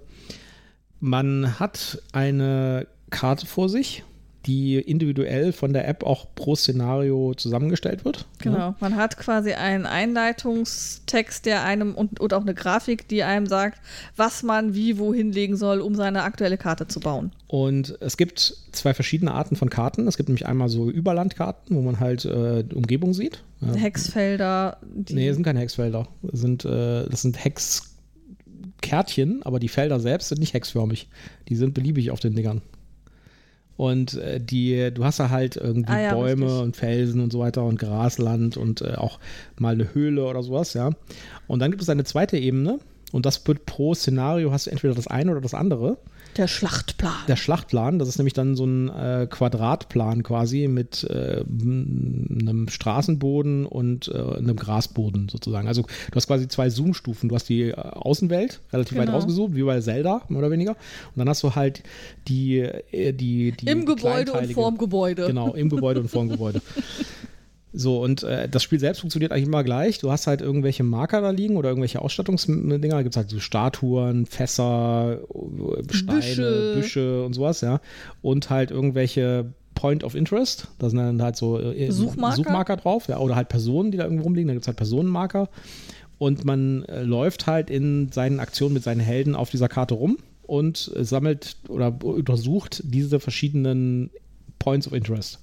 Genau, man ja. hat in der Regel einen Arbeitsauftrag, wo es eben darum geht, finde was Bestimmtes oder besiege jemanden oder sammle Informationen. Genau. Ähm, und da muss man sich dann eben entsprechend beeilen, das gelöst zu kriegen, weil die Bedrohung wächst. Die, die einzelnen Szenarien dauern immer so, würde ich sagen, zwischen einer halben Stunde und einer Stunde, würde ich sagen, ungefähr. Ja. Ja und hängen in einer größeren Kampagne zusammen. Die Kampagne, die dabei ist, beim Grund, bei der Grundbox, ist 14 Szenarien lang und wir haben jetzt die ersten vier oder fünf gespielt. Fünf haben wir, glaube ich. ja. Und die Story, äh, da ergibt sich natürlich eine größere Story daraus. Ja. Also da gibt es halt eine Einleitung, die wird auch gesprochen von dem Sprecher, wobei ich das halt ein bisschen schade finde, dass die ganzen Texte im Spiel nicht mehr gesprochen sind, sondern die müssen uns dann gegenseitig vorlesen hätte ich auch gedacht, so, Mann, äh, wie viel kann das denn kosten, äh, da jetzt noch irgendwie die Dinger zu vertonen? Das ist, also so viel Text ist es jetzt auch wieder nicht. Also da äh, denke ich mir mal so, naja, hätte man doch mal die paar hundert Euro, die das wahrscheinlich kostet, da noch ein bisschen reingesteckt. Aber gut, anderes Thema.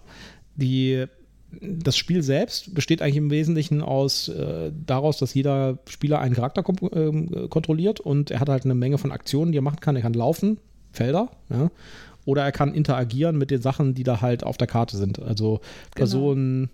Suchmarker, also irgendwelche, äh, ein Buch, das auf dem Boden liegt oder ein Schälchen mit irgendwelchen Pflanzen oder sowas, ja.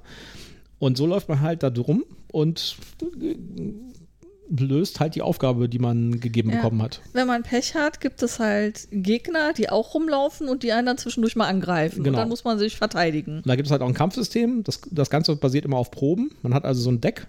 Das Deck besteht immer aus äh, Basiskarten, also aus einem Set von Karten, die für alle gleich sind und dann äh, Karten für diesen bestimmten Charakter. Ja, es mhm. gibt irgendwie ein paar Charaktere, die dabei sind in der Grundbox. Ja, Aragorn ist zum Beispiel einer.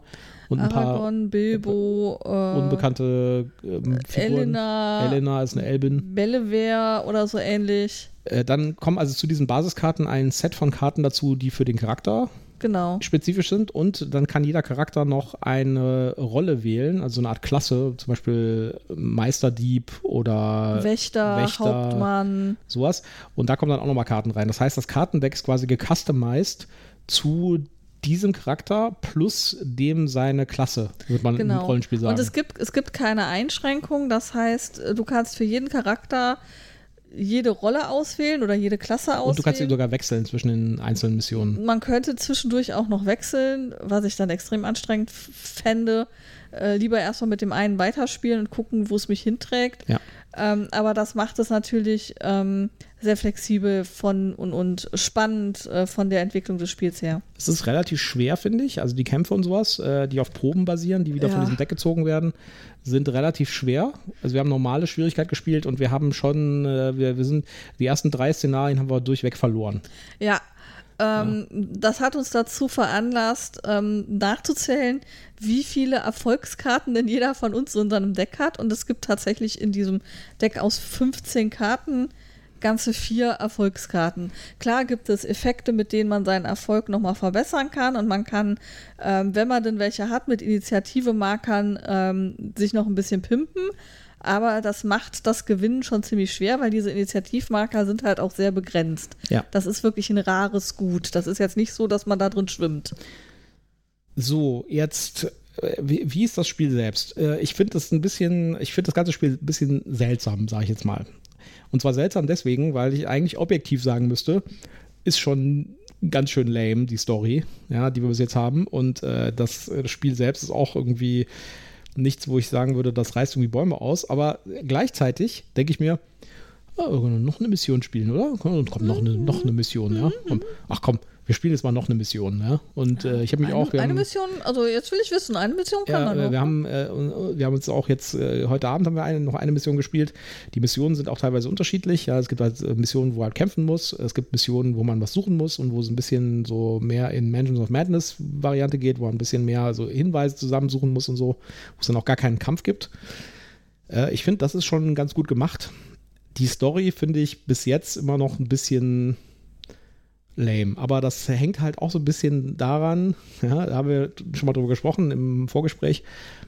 Ich glaube, bei Herr der Ringe geht es halt irgendwie meistens nicht so um die einzelnen Charaktere, sondern es geht irgendwie immer so um das größere Ganze und um äh, Bruderschaften und Fellowships, die da rumlaufen und Gruppen von Leuten und so und ganzen Völkern oder riesigen Schlachten mit irgendwie äh, die, die, die Schlacht der fünf Heere zum Beispiel und sowas. Und was du hier halt hast, ist eher sowas, äh, was so ein klassischer Dungeon Crawler ist. Du hast halt irgendwie zwei Charaktere, zwei Dudes, die da auf dem Plan rumlaufen. Was ja jetzt unsere Schuld ist, wir hätten ja noch mehr Dudes dazu Ja, aber es sind halt ne? maximal vier Dudes. ja. Und äh, das bleibt halt immer so auf der Ebene, ja, äh, du läufst da lang und du findest ein Buch auf dem Boden. Äh, dann untersuchst du das Buch. Dann äh, kriegst du irgendwas für das Buch. Ja, dann läufst du irgendwie weiter. Oh, da ist ein schöner Baum. Dann untersuchst du den Baum. Es ist alles sehr, sehr kleinteilig und mir fehlt irgendwie noch das Epische in dem Ganzen. Ja. Vielleicht kommt das ja noch, vielleicht wird es ja noch episch, ja, aber im Moment finde ich es sehr unepisch, sag ich jetzt mal. Ja. Also die Story am Anfang, das können wir sagen, ohne was zu spoilern, weil das gleich die erste Mission ist. Die Story fängt damit an, dass man irgendwelche Diebe suchen muss und äh, fangen muss. So, ja, okay, äh, das ist jetzt aber ähm, ein bisschen irgendwie tief gestapelt, sag ich jetzt mal, für ein Herr der Ringe-Spiel. Vor allen Dingen finde ich es auch, äh, also was halt auch überhaupt nicht rauskommt, da deswegen auch, vielleicht auch deswegen ist, äh, die ersten fünf Missionen, die wir jetzt gespielt haben, hätten auch in einer beliebigen Standard-Fantasy-Welt spielen können, weil außer so ein äh, hier und da, und zwar sehr selten, so ein Name-Dropping von irgendwelchen äh, Sachen, die man vielleicht irgendwoher kennt, passiert da einfach nicht. Also das ist, das, das ist im Moment für, für mich noch kein Herr der Ringe-Spiel. Es ist ein ja. Dungeon Crawler in einer Fantasy-Welt. Ja, also das ist das, was ich äh, eigentlich als Hauptkritikpunkt habe. Ähm, das ist tatsächlich, also ich habe null Herr der Ringe-Vibe. Mhm. Also ja, mein, mein Held heißt zufällig Aragorn, aber ich fühle mich auch nicht wirklich wie Aragorn. Also ich erkenne da keine extremen Fähigkeiten oder so von dem wieder, bei dem, was ich jetzt habe. Ja, vor allen Dingen, weil du ja auch Aragorn als Bade spielen kannst, wenn du das willst. Ja, genau. Ja. Also ich habe ich hab mich jetzt entschieden, der Meisterdieb zu sein. Passt auch nicht so unbedingt, ne? Ja. Aber ähm, äh, ich habe halt null Aragorn-Vibes. Ich weiß nicht, wer die Elena ist, die du da jetzt spielst. Das ist halt eine random Elbe. Ir irgendeine random Elbe, ne? Also keine Ahnung. Ähm, also und, und auch die ganze Story hat halt nichts damit zu tun, ja? Also, ähm, bis jetzt zumindest. Auch ähm, was ich jetzt so von, von der Landschaft so mitkriege, habe ich jetzt auch nicht wirklich das krasse, oh, ich bin in Mittelerde oder oh, ich bin jetzt im Auenland oder so. Habe ich auch nicht. Auch, auch von, von den Ortschaften halt irgendwie nicht. Den wenigen, von denen überhaupt bisher die Sprache war. Ja, also ähm, also das ist, das ist mein Hauptkritikpunkt. Ich habe hier eine Box, da steht fett drauf, der Herr der Ringe, die Reise durch Mittelerde.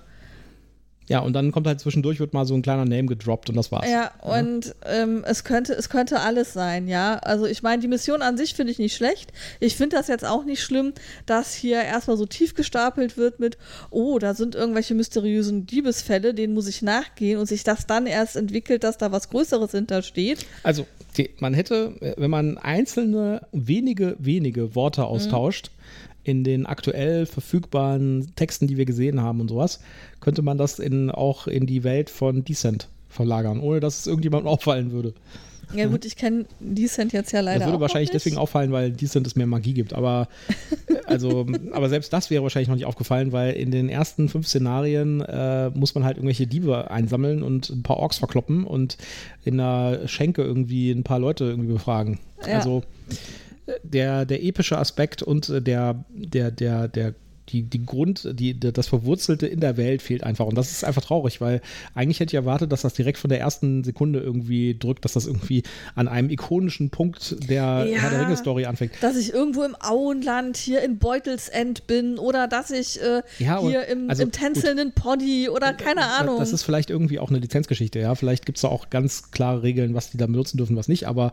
Hallo, hätte, steht dick Herr der Ringe drauf. Ja, ich gehe davon aus, dass die die Lizenz haben. Also wenn ich da, wenn ich das wenn ich sowas geschrieben hätte, hätte ich dafür gesorgt, dass die erste Mission nicht so langweilig ist, ja, weil die erste Mission muss irgendwie die Leute überzeugen und die erste Mission ist halt, ja, ja, ihr lauft da irgendwie rum und äh, da sind so ein paar Leute, die haben da ein paar Sachen geklaut und äh, ihr werdet von dem Dorfältesten beauftragt, ihr solltet jetzt mal halt diese Diebe sammeln, suchen. Also so, okay, das ist ja noch, noch, das ist ja noch lamer als jede Dungeons Dragons Einstieg, Einstieg-Abenteuer. Also das, das hat mich ehrlich hätte gesagt nur, Hätte nur noch gefehlt, dass sie sich in der Taverne getroffen hätten am Anfang.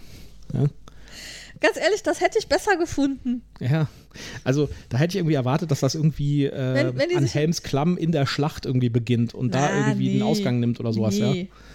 Also das hätte ich nicht, also ich meine, das heißt ja Reise durch Mittelerde, gibt ja noch die anderen, wo es dann um die Schlachten geht. Also das finde ich schon okay, dass ich hier erstmal auf so einer Mission bin und, und versuche, ähm, hier ein paar Diebe dingfest zu machen und rauszufinden, was denn da Sache ist. Ähm, was, was ich halt wirklich so störend finde, ist, dass ich so mich null mit, mit Mittelerde identifiziere ja. und auch null mit, mit dem ganzen Szenario Herr der Ringe. Und wenn ich erinnerst, wir haben ja bei dem, beim Spielen dann irgendwann die Herr der Ringe, äh, die Musik der App ausgemacht und die Herr der Ringe Soundtrack angemacht im Hintergrund. Ja. Und das hat direkt einen ganz krassen Plus gebracht auf die Atmosphäre. Ja? Also zumindest für mich. Das war dann ja. deutlich anders. Und äh, das, da merkt man halt, dass da irgendwie so ein paar Sachen halt fehlen, finde ich. Okay, ich weiß schon jetzt, wie ich dich manipulieren kann. Immer den richtigen Soundtrack. Immer den richtigen Soundtrack. was, ja. ich, ähm, was ich auch ein bisschen grenzwertig finde, ist, wie viel man die App braucht. Also in manchen Szenarien mehr, in manchen Szenarien weniger. Aber es gibt Szenarien, wo wir gedacht haben, wir spielen jetzt eigentlich hier ein Tablet-Spiel und das, das das Brett ist eigentlich nur dazu da, um irgendwie so ein bisschen haptische Komponente mit reinzubringen. Also ich ja, finde. Also was, was mich da so besonders gestört hat, ist, dass wenn ich da jetzt einen Plan aufbauen muss, der ich sag jetzt mal aus fünf Teilen besteht, dass mir die App halt nicht sagt, so hier such dir die fünf Teile raus und bau die so zusammen, sondern dass du halt dich wirklich durchklicken musst. Nimm jetzt dieses Teil, also jedes Teil ja. hat ähm, eine kodierte Nummer mit A und B-Seite. Ja, aber aber das finde ich nicht das Schlimmste. Ich finde das Schlimmste, dass man die ganze Zeit auf das Tablet starrt. Ja, äh, und, und dann und, klickst du dich weiter und dann. Und auch das hängt so ein bisschen daran, dass man halt nicht die Texte vertont hat, sondern dass man da relativ lange Texte vorlesen muss. Ja, wobei ich sagen muss, dass ich mich damit sehr viel besser anfreunden konnte als dieses bei Tainted Grail, wo ich ständig in diesem Heftchen am Blättern war. Lies jetzt Text 305, ja, der, lies jetzt Text 504. Aber der Vergleich zu Tainted Grail, da können wir auch noch was zu sagen, äh, der, der ist ja nochmal, das ist ja nochmal eine andere Ebene. Also ich finde es ein bisschen, äh, zum Beispiel bei Decent finde ich die App-Integration oder bei Imperial Assault, was halt quasi dasselbe Spiel ist, finde ich die App-Integration weit weniger störend oder äh, stark mit dem Spielgeschehen interagieren als da. Ja, also was, was mich halt, ähm, wenn du sagst, es ist so textlastig und man hängt so viel an dem Tablet, ähm, so gestört hat, ist, dass der Text auf dem Tablet, obwohl du jetzt ja kein Mini-Tablet hast, ja, das ist mhm. ja schon eine ordentliche Größe, so klein ist, dass ich halt, ja, okay, ich brauche in bestimmten Situationen heutzutage auch schon eine Brille, aber ich finde es trotzdem sehr klein, dass ich halt sehr nah an den Bildschirm rangehen muss, um den Text vernünftig lesen zu können. Und ähm, damit tritt dieses Tablet natürlich sehr in die Präsenz. Ja. Und eben dann auch dieses, ähm, wenn ich jetzt einen Gegenstand untersuchen will, muss ich halt auf den Bildschirm draufklicken und kriege dann wieder Text angezeigt, der mir sagt, was ist das für ein ja. Gegenstand. Also für Leute, die Telefone und Tablets in Brettspielen nicht mögen, ist das, glaube ich, dicks, dieses Spiel. Nee, definitiv nicht. Ja. Also wer, wer da ein Problem mit hat, äh, der. Weil das kann man nicht einfach so mal, man kann nicht sagen, ja, das ist jetzt eine Komponente, das ist eine Spielkomponente oder sowas. Nein, das Tablet ist in dem Fall die zentrale Spielkomponente. Und ich bin immer noch der Ansicht, in. Genau, ohne Tablet geht's nicht. Ja, das, das sowieso, aber ich, in ganz vielen Situationen habe ich gedacht, spielen wir jetzt eigentlich hier ein Handyspiel oder spielen wir ein Brettspiel? Ich bin mir nicht mehr so hundertprozentig sicher. Ja. Ja. Also, also gerade jetzt bei, der, bei dem letzten Szenario, wo du dann halt wirklich viel Sachen untersuchen musstest, also wo halt nicht so viel, ähm, ja, Kampf. wir haben auch Proben gemacht äh, für, ähm, schaffe ich, ähm, schaffe ich es jetzt geschickt genug, die, den Gast zu befragen oder stelle ich mich dumm an? Ja. Ähm, da hast du auch Proben gemacht, aber du hast halt sehr viel geklickt, dann musstest du Fässer untersuchen und Fenster untersuchen ich hätte ja eigentlich gerne noch rausgefunden, was passiert wäre, wenn wir auf den Tisch gesprungen wären, Schatz. Ja, jetzt haben wir ganz viel Negatives gesagt über das Spiel. Auf der anderen Seite finde ich auch es faszinierend, dass ich trotzdem irgendwie die ganze Zeit noch motiviert bin, das weiterzuspielen. Im Gegensatz zum Beispiel zu Tainted Grail. Bei Tainted Grail habe ich irgendwann keine Lust mehr gehabt. Ja, das stimmt. Bei Tainted Grail habe ich irgendwie gedacht, boah, nee, das ist zu anstrengend. Ja, das, das Problem war bei Tainted Grail aber auch, dass du halt äh, die ganze Zeit irgendwie äh, hier grinden musstest, um deine Ressourcen zu sammeln, die da die ganze Zeit weggegangen sind. Also diese, dass du diese Meniere irgendwie wieder anzündest zum Beispiel und so. Ja. Das musstest du da halt mit Ressourcen machen machen, die musstest du dir mühsam zusammensuchen, du musstest irgendwie essen, ansonsten bist du einfach tot umgefallen und so. Und das hat halt bei Tainted Grail irgendwann so in Arbeit ausgeartet. Ja, ja und du musstest im Grunde genommen ja ständig den Plan, je nachdem, wo du dich hinbewegt hast, auf und wieder abbauen. Ja, das war auch total Quatsch. Und also du hattest und nicht einen Plan, der wächst, sondern der ist dann auch wieder geschrumpft und dann musstest du dir quasi im Kopf behalten, wenn ich da nochmal hingehe, was kommt denn dann da? Ja, und, und dann gewinnt Tainted Grail den Preis für äh, den sinnlosesten Einsatz von Plastik Plastikminiaturen. Ja. das kommt auch noch dazu. Die dann auch noch, obwohl sie ja eigentlich dafür da sind, den Zeitablauf zu trecken, extrem schlecht abzulesen ja, sind. Also solche riesigen Plastikminiaturen, die den kompletten Text auf den Karten verdecken. Dann, ja. dann ein, ein kleines Scheibchen, wo dann klein die Zahl draufsteht, so wir haben jetzt Tag 3, Tag 2, Tag 1 und jetzt ist die Karte weg. Genau, und äh, diese Plastikscheibe, wo man das ablesen soll, steckt halt unten in dieser Plastikminiatur drin und ist verdammt schwer zu lesen. Deswegen haben wir irgendwann gesagt, wir lassen diese blöden Plastikminiaturen, die völlig sinnlos sind, einfach im, in der Kiste und nehmen einfach einen Würfel genau. und stellen da einfach einen Würfel drauf. Mehr, mehr, mehr, als sechs schaffen wir eh nicht. Der ist klein, der ist übersichtlich, da sieht man alles, da sieht man auch die Karte noch. Ja? ja. Also äh, echt, also Tainted Grail gewinnt wirklich den, den Preis für den sinnlosesten Einsatz von Plastikminiaturen, die das Spiel auch noch so teuer machen. Aber gut, wir sind schon wieder so negativ. Ja, also Ja, der, also bei Tainted Grail ähm, fanden wir das äh, noch an, also sehr anstrengend und ich fand dieses Geblättere in dem Buch sehr schlimm. Ähm, das fand ich jetzt hier in der App dann eigentlich besser gelöst, da bin ich äh, äh besser mit klargekommen. Und obwohl Tainted Grail von der Story her ja sehr episch ist. ja, auf jeden Fall epischer als was, was wir jetzt gesehen haben von diesem Spiel hier. Genau. Ähm, habe ich hier tatsächlich wesentlich mehr den Drang, weiterzuspielen und rauszufinden, was da noch Sache ist. Bei Tainted und, Grail hat bei der, bei der Atmosphäre auch noch sehr beigetragen, dass es halt komplett vertont war.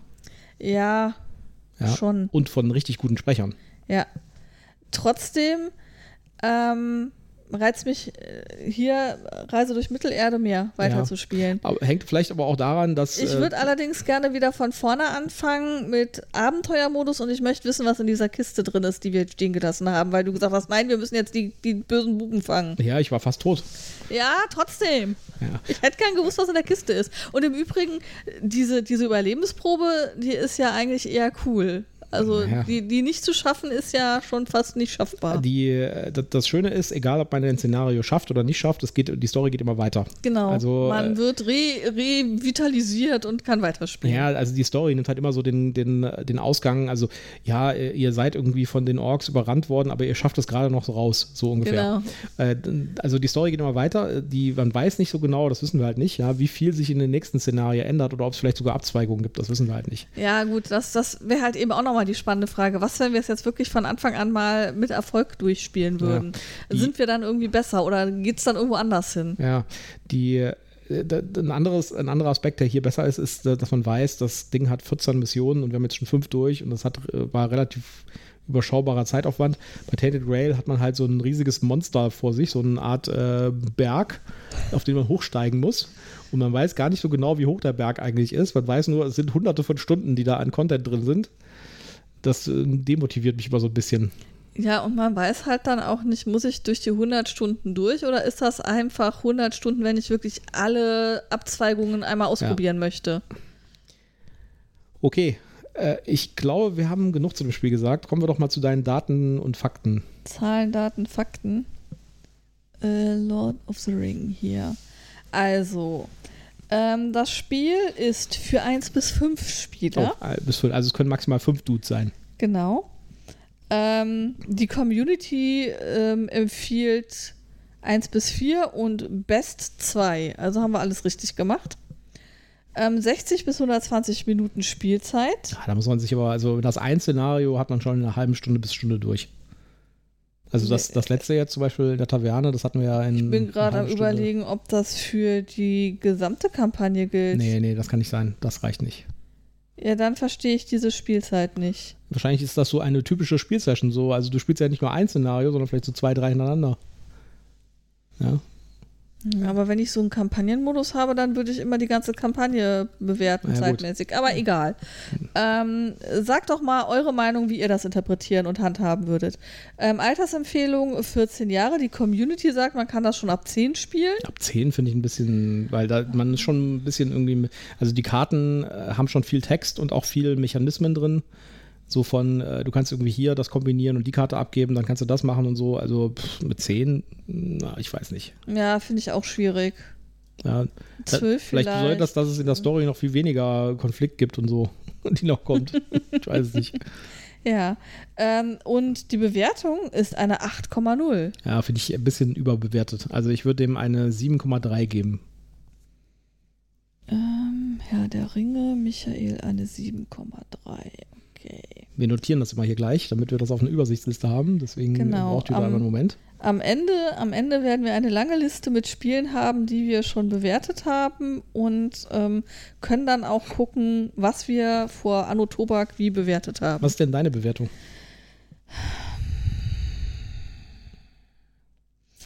Ähm, also die 8,0 finde ich auch überbewertet. Ähm, ich würde ihm tatsächlich nur eine 7,1 geben. Ja. Also ich glaube, das ist auch so ein äh, Spiel, was aus der Sammlung wieder wegwandern wird, wenn wir die Kampagne mal durchhaben. Also das ist so ein Spiel, wo ich sagen würde, ja, wenn das der kleinste gemeinsame Nenner von allen am Tisch ist, dann spiele ich das, aber mir würden ein paar Spiele einfallen, die ich deutlich lieber spielen würde. Ja, also das ist so, ähm, das ist wie Kürbiscremesuppe. Ja. Ich würde nie sagen, mach doch mal Kürbiscremesuppe. Aber wenn mir jemand Kürbiscremesuppe vorsetzt, dann esse ich die und finde die auch ganz lecker. Aber ähm, es ist nichts, wo ich jetzt sage, boah, ich hätte jetzt mal Lust drauf. Also ich habe auf jeden Fall keine Motivation, da irgendwelche Erweiterungen zu kaufen. Nee, aber, ja. Nein. Also, die, das, wie gesagt, es ist ein gutes Spiel und man ja. hat da Spaß mit. Aber ich glaube, nach der Kampagne ist es dann auch gut. Ja, nach der Kampagne maximal, wenn man die Kampagne ein zweites Mal vielleicht mit einer anderen Schwierigkeit ja, gibt, gespielt hat. Es, es, gibt in der App als DLC noch eine zweite Kampagne, die man auch mit der Grundbox noch spielen kann. Ja, okay, das wäre dann vielleicht auch noch eine Option, aber da jetzt wirklich nochmal investieren und Erweiterung kaufen. Nee. Also wenn jetzt nicht noch irgendwas Durchschlagendes in den folgenden Stories passiert, dann eher nicht. Ganz im Gegenteil zu dem anderen Spiel, was wir noch besprechen wollen. Da bin ich nämlich, kreise ich jetzt die ganze Zeit um Erweiterungen rum. ja. Und äh, die sind auch gar nicht so einfach zu kriegen, weil das ist leider ein Out-of-Print-Spiel. Wobei man das Basisspiel noch relativ gut bekommt. Also da müsst ihr keine Angst haben. Wir stellen hier keine Spiele vor, die man nicht kaufen kann. Äh, dieses Basisspiel davon wird es, kann, kann man noch kaufen, wenn man einfach ein bisschen googelt, dann kriegt man das. Ja. Und vor allen Dingen für, sogar für relativ günstig. Also deutlich günstiger als ursprünglicher Retail. Mhm. Ähm, wir haben ja quasi durch die Serienbesprechung schon ein bisschen gespoilert, dass es in die Richtung Game of Thrones geht. Und zwar geht es um das Spiel Battles of Westeros. Oder die Schlachten von Westeros in Deutsch. Genau, die Schlachten von Westeros. Äh, in Battles of Westeros tauchen zwei Spieler in das Setting der bekannten Lied der bekannten, hä, da ist es grammatikalisch, glaube ich, kaputt. Moment, ich muss es nochmal äh, äh, kurz für mich lesen, bevor ich es vorlese. Also, ja, okay. da hinten kommt noch ein Wort, das den Artikel erklärt. In Battles of Wetter In Battles of Westeros tauchen zwei Spieler in das Setting der bekannten Lied von Feuer und Eis, Feuer, um Gottes Willen, Lied von Eis und Oh je, soll ich das hier alles rausschneiden oder drin lassen? Schneid es raus. Kriegst du, kriegst du das irgendwie noch hin, so einen Absatz zu lesen oder ist es schon zu spät? Jetzt schaukelt mich nicht auch noch hoch. Ja, ihr müsst auch ein bisschen was zu lachen haben da draußen. Oh Gott, du lässt das Soll nachher alles drin. Nein, ich mach das jetzt. Bitte. Wir verwirren unsere Hörer gerade. Ich hab hier voll den Lachflash. Oh Mann, ey. Soll ich mal hier auf den Edit-Knopf drücken? Ja. Nee, ich lasse es. In Battles of Westeros tauchen zwei Spieler in das Setting der bekannten Lied von Eis und Feuer rein. Ich glaube, ich lese es, oder? Mach bitte mal. In Battles of Westeros tauchen zwei Spieler in das Setting der bekannten Lied von Eis und Feuer-Reihe aus der Feder von George R. R. Martin ein und stellen sich dem Konflikt zwischen zwei großen Kontrahenten Stark und Lannister. Während Haus Stark, die Wächter von Winterfell, eine, seine eingeschworenen Verbündeten zu den Waffen ruft, um seine eigene Ehre und Ländereien zu verteidigen, setzt Haus Lannister seinen immensen Reichtum an Gold und seine politischen Verbindungen zum Thron ein, um zu obsiegen. Ich hatte bei dem Spiel Hast du Brück? Ja, alles gut. gut. Ich hatte bei dem Spiel, habe ich so ein bisschen gezittert, ehrlich gesagt, als ich das vorgeschlagen habe, dass wir das spielen. Das ist schon ein relativ altes Spiel. Wie gesagt, es ist out of print, aber man kann es noch kaufen und äh, ich habe es auch schon so für 30 Euro gesehen, was ein echter Deal ist für das Spiel. Ich war aber sehr, sehr skeptisch, weil dieses Spiel ist aus der Command and Color Reihe. Das heißt, es gibt eine ganze Serie von Spielen, die ein sehr ähnliches Spielkonzept haben und die auch von denselben Autoren sind. Äh, auch von verschiedenen Verlagen. Das hier ist jetzt von Fantasy Flight, äh, beziehungsweise von Asmodee. Aber äh, es gibt auch noch Spiele von GMT und von anderen Herstellern, die dasselbe Spielsystem benutzen. Und zwar in verschiedenen Settings. Also es gibt einmal dieses Battles äh, Game of Thrones äh, Setting, dann gibt es das Ganze im Zweiter Weltkrieg Setting, das wäre Memoir 44, dann gibt es Erster Weltkrieg, The Great War, dann gibt es äh, Antike, das ist Command Colors Ancients, Mittelalter gibt es, europäisches Mittelalter. Es gibt Samurai-Battles von GMT, das ist das Ganze dann mit äh, Samurais. Ja. Äh, es gibt eine Weltraumversion davon, Red Alert. Es gibt also Dutzende von verschiedenen Varianten von diesem Spiel. Und ich habe halt versucht, dir dieses Spielkonzept im Prinzip beizubringen, ja, und äh, es so versucht, dass, es, dass, ich, dass ich nicht verkacke und dass du dann nie wieder ein, ein Command-Color-Spiel mit mir spielst, ja. Weil eigentlich sind das nicht deine Spiele. Es ist nämlich ein Hexfeld-Strategiespiel. Wir hatten es vorhin bei Mushroom Sorcerer davon. Man hat ein Hexfeld vor sich, ja, ein Hexfeld-Terrain äh, vor sich und man hat Einheiten auf den Hexfeldern, Bogenschützen, Artillerie, Infanterie und so weiter. Und man bewegt sich über diese Hexfelder und greift halt andere Einheiten an und muss bestimmte Aufgaben erfüllen, je nach Szenario. Szenario basiert die dann Hintergrund liefert, welche Schlacht das ist jetzt gegen Stark und Lannister ist auf der einen Seite und die wollen irgendwie ein Dorf beschützen und äh, die Lannisters greifen aber an und wollen über den Fluss kommen. Dann gibt es Terrain-Sachen, also es gibt Flüsse, wo man nur bestimmte Furten hat, wo die äh, Fußsoldaten zwar drüber gehen können, aber nicht die Pferde zum Beispiel. Äh, es gibt Reichweiten und sowas. Also so ein klassisches, würde ich sagen, Wargame, wenn mhm. du willst, ja. Mhm. Aber es ist extrem kompakt und es macht halt genau das, was andere Wargames oder das, das Standard-Wargame, das man als Wargame so kennt, nämlich nicht macht. Es abstrahiert sehr stark. Das heißt, man hat so eine Partie in einer halben Stunde durch. Ja? Und diese Partie ist sehr schnell und sehr kompakt. Also man, man fühlt sozusagen die Handlung. Ja, man, man, man, rückt jetzt vor mit den äh, Fußsoldaten, die Infanterie kommt vom Norden runtergelaufen, ja, die ist dann schneller, wenn sie auf der Straße läuft und so. Äh, dann äh, dringen äh, die jetzt vor über die Furt und sichern die andere Seite ab und sowas, ja. Dann sind die Bogenschützen, die vorgezogen werden, damit die über den Fluss schießen können und so. Es ist extrem episch, extrem cinematisch und extrem effektiv in der Abstraktion. Das heißt, man muss sich nicht um jeden kleinen Scheiß kümmern. Es gibt Wargames von GMT, da muss man Nachschublinien managen und so, ja, und da dauert so ein Spiel auch einen ganzen Tag und das ist sehr kleinteilig und das machen halt diese Command Colors Serie halt aus, dass das ein sehr kompaktes, einfaches System ist, was aber trotzdem effektiv diese, diesen, äh, die, diese, diese Wargame, dieses Wargame-Feeling noch rüberbringt. Und das finde ich toll. Und ich fand unsere Spiele, die wir gespielt haben, großartig damit. Mhm. Ja? Mhm. Wie siehst du das? Ja, ich wusste ja, worauf ich mich einlasse und dachte, oh Gott, oh Gott, jetzt hat er mich, jetzt muss ich hier so ein blödes Wargame spielen. Ich, du hattest ziemlich Spaß beim Spielen, habe ich so den Eindruck ich gehabt. Hab, ich habe dir jetzt gesagt, bevor wir gespielt haben. Ja. Ne? Und das Einzige, was mich bei der Stange gehalten hat, ist halt, dass es äh, Game of Thrones ist und Starks versus Lannisters und ich durfte Starks spielen. Hast du mir ja erlaubt, dass ich die Starks spielen Mir durfte? war das egal. Wie gesagt, ich habe das Buch eh nicht gelesen. Ja. Und ähm, ich konnte mich sogar ähm, auch noch ein Stück weit an, also das Einstiegsszenario, das wir gespielt haben, an dieses äh, Setting erinnern, dass eben die Lannisters über den Fluss wollen und die Starks den Fluss verteidigen. Ich weiß zwar nicht mehr ganz genau, wann und wo das in der Serie vorkam, aber es spielte eine Rolle und ähm, wusste, wie es in der Geschichte ausgeht und hatte jetzt den Ehrgeiz, ich verteidige diesen Fluss, ich verteidige die Furt und ähm, äh, wenn ich schon ein äh, Wargame spielen muss, dann will ich jetzt hier der beste Feldherr überhaupt sein und will das hier wuppen. Ja. Und ähm, also ich hatte den Eindruck, du hattest massiv Spaß bei dem Spiel. du hast so den Feldherren raushängen lassen, sag ich mal. Ich sag mal so, ich hatte Spaß, weil die Strategie, die ich mir überlegt habe, halt auch einfach funktioniert hat. Ja, aber ja? das ist genau der Knackpunkt bei diesem Spiel, äh, bei, bei, dem ganzen Konzept, dass, äh, dass man sich halt tatsächlich auch als Einsteiger und jemand, der das vielleicht zum ersten Mal spielt, eine Strategie zurechtlegen kann und dann die auch umsetzen kann. Ja. ja. Ähm, also ich glaube, wenn ich jetzt irgendwie Nachschublinien hätte organisieren müssen und äh, mich mit irgendwelchen anderen Dingen hätte aufhalten müssen, weiß ich nicht. Und ähm, das hätte ja auch anders ausgehen können, wenn, wenn die ein oder andere Entscheidung nicht so positiv für mich ausgefallen wäre. Kann das, glaube ich, auch ein sehr zähes und langweiliges Spiel sein, aber die wesentlichen Kritikpunkte, die ich ja an, an Wargames habe, waren ja ausgeklammert. Es ging nicht um ein echtes Kriegsszenario, es ging nicht um Erster oder Zweiter Weltkrieg.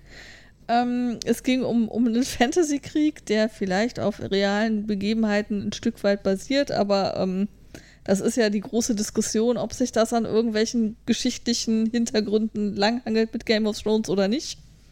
Was bei Herr der Ringe ja, glaube ich, auch immer mal wieder diskutiert wird, ob das nicht äh, große äh, europäische ja, dann, Sachverhalte. Äh, Eindruck von J.R. Tolkien, äh, seine Eindrücke im Ersten Weltkrieg wurden mit Sicherheit im Herr der Ringe auch ver verarbeitet. Ja. Aber also, ich fand das Spiel großartig. Ich fand äh, die Dreiviertelstunde, die das gedauert hat ungefähr, ja, würde ich sagen, wir haben noch die Regeln ein bisschen gelesen, äh, fand ich unglaublich dicht, unglaublich ereignisreich, spannend und wirklich, wirklich exciting, sag ich jetzt mal. Ja, also es gab so zwei, drei Handling-Sachen, die mich furchtbar genervt haben, die du jetzt ja durch Würfelchen abstellen Ja, möchtest. da das wir müssen gleich wir nochmal ausprobieren. Das kommen wir gleich drauf. Ähm, also ich muss sagen, ich bin positiv überrascht. Ja, ich hatte Spaß. Ich weiß noch nicht, ob das meine Art von Spiel wird und ob ich nicht vielleicht bei der zweiten, dritten oder vierten Partie sage, so und jetzt reicht der Quatsch aber wieder. Müssen wir mal das Thema dann wechseln. Dann gehen wir zu Samurais. Ja, das können wir dann gerne auch nochmal ausprobieren. Aber wie gesagt, ich weiß nicht, ob das langfristig mein Spielkonzept sein kann. Aber es, es, äh, es macht auf jeden Fall deutlich mehr Spaß, als ich erwartet hatte. Ich finde es vor allen Dingen auch, ich ziehe jetzt mal ein bisschen den Vergleich zu anderen äh, Command Colors Spielen. Äh, Die, diese Variante hier, Battles of Westeros, macht ein paar Sachen ein bisschen anders. Das ist im Kern immer noch dasselbe Spielkonzept und man kann äh, direkt von einem zum anderen gehen. Also wenn man die Regeln von einem verstanden hat, muss man eigentlich nur noch die äh, Einheitenregeln lesen von den anderen Spielen und dann kann man direkt äh, äh, springen. Aber ein paar Sachen sind halt schon ein bisschen anders. Also wie Einheiten ausgewählt werden, welche Einheiten man befehlen kann, wie viele und so. Das ist ein bisschen anders. Und innerhalb dieser Command Color Serie finde ich, dass Battles of Westeros noch eins der wirklich äh, top elegantesten, sage ich jetzt mal. Ja, also es gibt da welche, die sind deutlich ähm, ähm, deutlich sperriger, sage ich jetzt mal, ja, und beschränken dich mehr bei deinem Zug als das hier. Und äh, ich finde von von den vielen Command Color Spielen, die ich schon gespielt habe, ist tatsächlich das Battles of Westeros vielleicht nicht das komplexeste, vielleicht auch nicht das strategisch tiefgehendste, aber auf jeden Fall das eleganteste. Und äh, wenn man raten darf, mit welchem Command Color sollte man anfangen, sollte man vielleicht mit Memora 44 anfangen oder so, äh, dann würde ich tatsächlich sagen, vielleicht ist Battles of Westeros der beste Einstieg in das System. Weil ein paar Sachen sind ein bisschen anders als in den anderen, ja. Aber das ist alles sehr elegant und fließt. Und dafür, dass das auch schon ein bisschen älter ist, das Spiel, ist das extrem modern. Also das war, muss damals wirklich ein Kracher gewesen sein, als das rauskam. Ja. Und äh, das, Einzige, was man wirklich kritisieren kann, jetzt kommen wir zum Negativen, ja, ist, sind diese furchtbaren Miniaturen, die da drin sind. Das sind, das sind wirklich, also das ist halt, das sind halt für die Einheiten sind Miniaturen, also Infanterie und die Pferde und sowas, ja. Und Bogenschützen. Bogenschützen. Und äh, das sind halt keine Miniaturen in der Qualität von, sag ich jetzt mal, dem Herr der Ringe beispielsweise, weil das wäre, glaube ich, kostenmäßig überhaupt nicht gegangen, weil da sind nämlich irgendwie, keine Ahnung, 300 Miniaturen drin oder so. Das sind eher so äh, Spielzeug-Plastik-Miniaturen. Und äh, die sind erstens scheiße und zweitens scheiße und drittens Mist. Ja, Aber hast du Herr der Ringe das meiste nicht selber ausgedruckt? ja beim Herr der Ringe habe ich äh, Sachen auch ausgedruckte Szenario-Dinger und so, aber die Miniaturen selbst, man hat halt immer, die Lebenspunkte werden durch die Anzahl der Miniaturen dargestellt. Das heißt, man stellt dann vier von diesen Pferden auf ein Hexfeld. Dann ist dieses Hexfeld voll. Jetzt muss man dann noch so einen, Übervoll teilweise. Jetzt muss man dann noch so einen Helden drauf tun, ja. Und dann äh, soll man die, äh, die, den aktuellen Status, also ob diese Einheit sich schon bewegt hat, sollte man mit so einem Fähnchen äh, machen, dass da an einer dieser Miniaturen dranhängt, das Fähnchen auf die richtige Seite, sodass es zu dem äh, Spieler zeigt, dem es gehört. Und dann ist es entweder schwarz auf der einen oder weiß auf der anderen Seite das Fähnchen.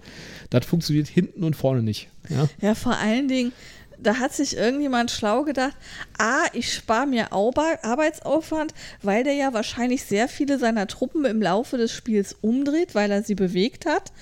Ähm, wechsle ich mit jeder Runde noch, ob aktiv jetzt gerade schwarz oder weiß ist. Ja, ja, das ist das, Das heißt, Nächste. ich muss Also- auch noch denken, äh, bin ich jetzt gerade in der Runde, wo Weiß aktiv ist oder wo Schwarz aktiv Ja, ja. ist? Äh, äh, äh, Also, äh, Knoten im Hirn. Das funktioniert überhaupt nicht. Und das äh, muss man leider sagen, das ist ein totaler Design-Fail. Ja. Aber das Gute ist, man kann diesen Design-Fail verhindern bzw. Korrigieren. korrigieren, indem man einfach diese ganzen Plastikminiaturen zur Seite räumt.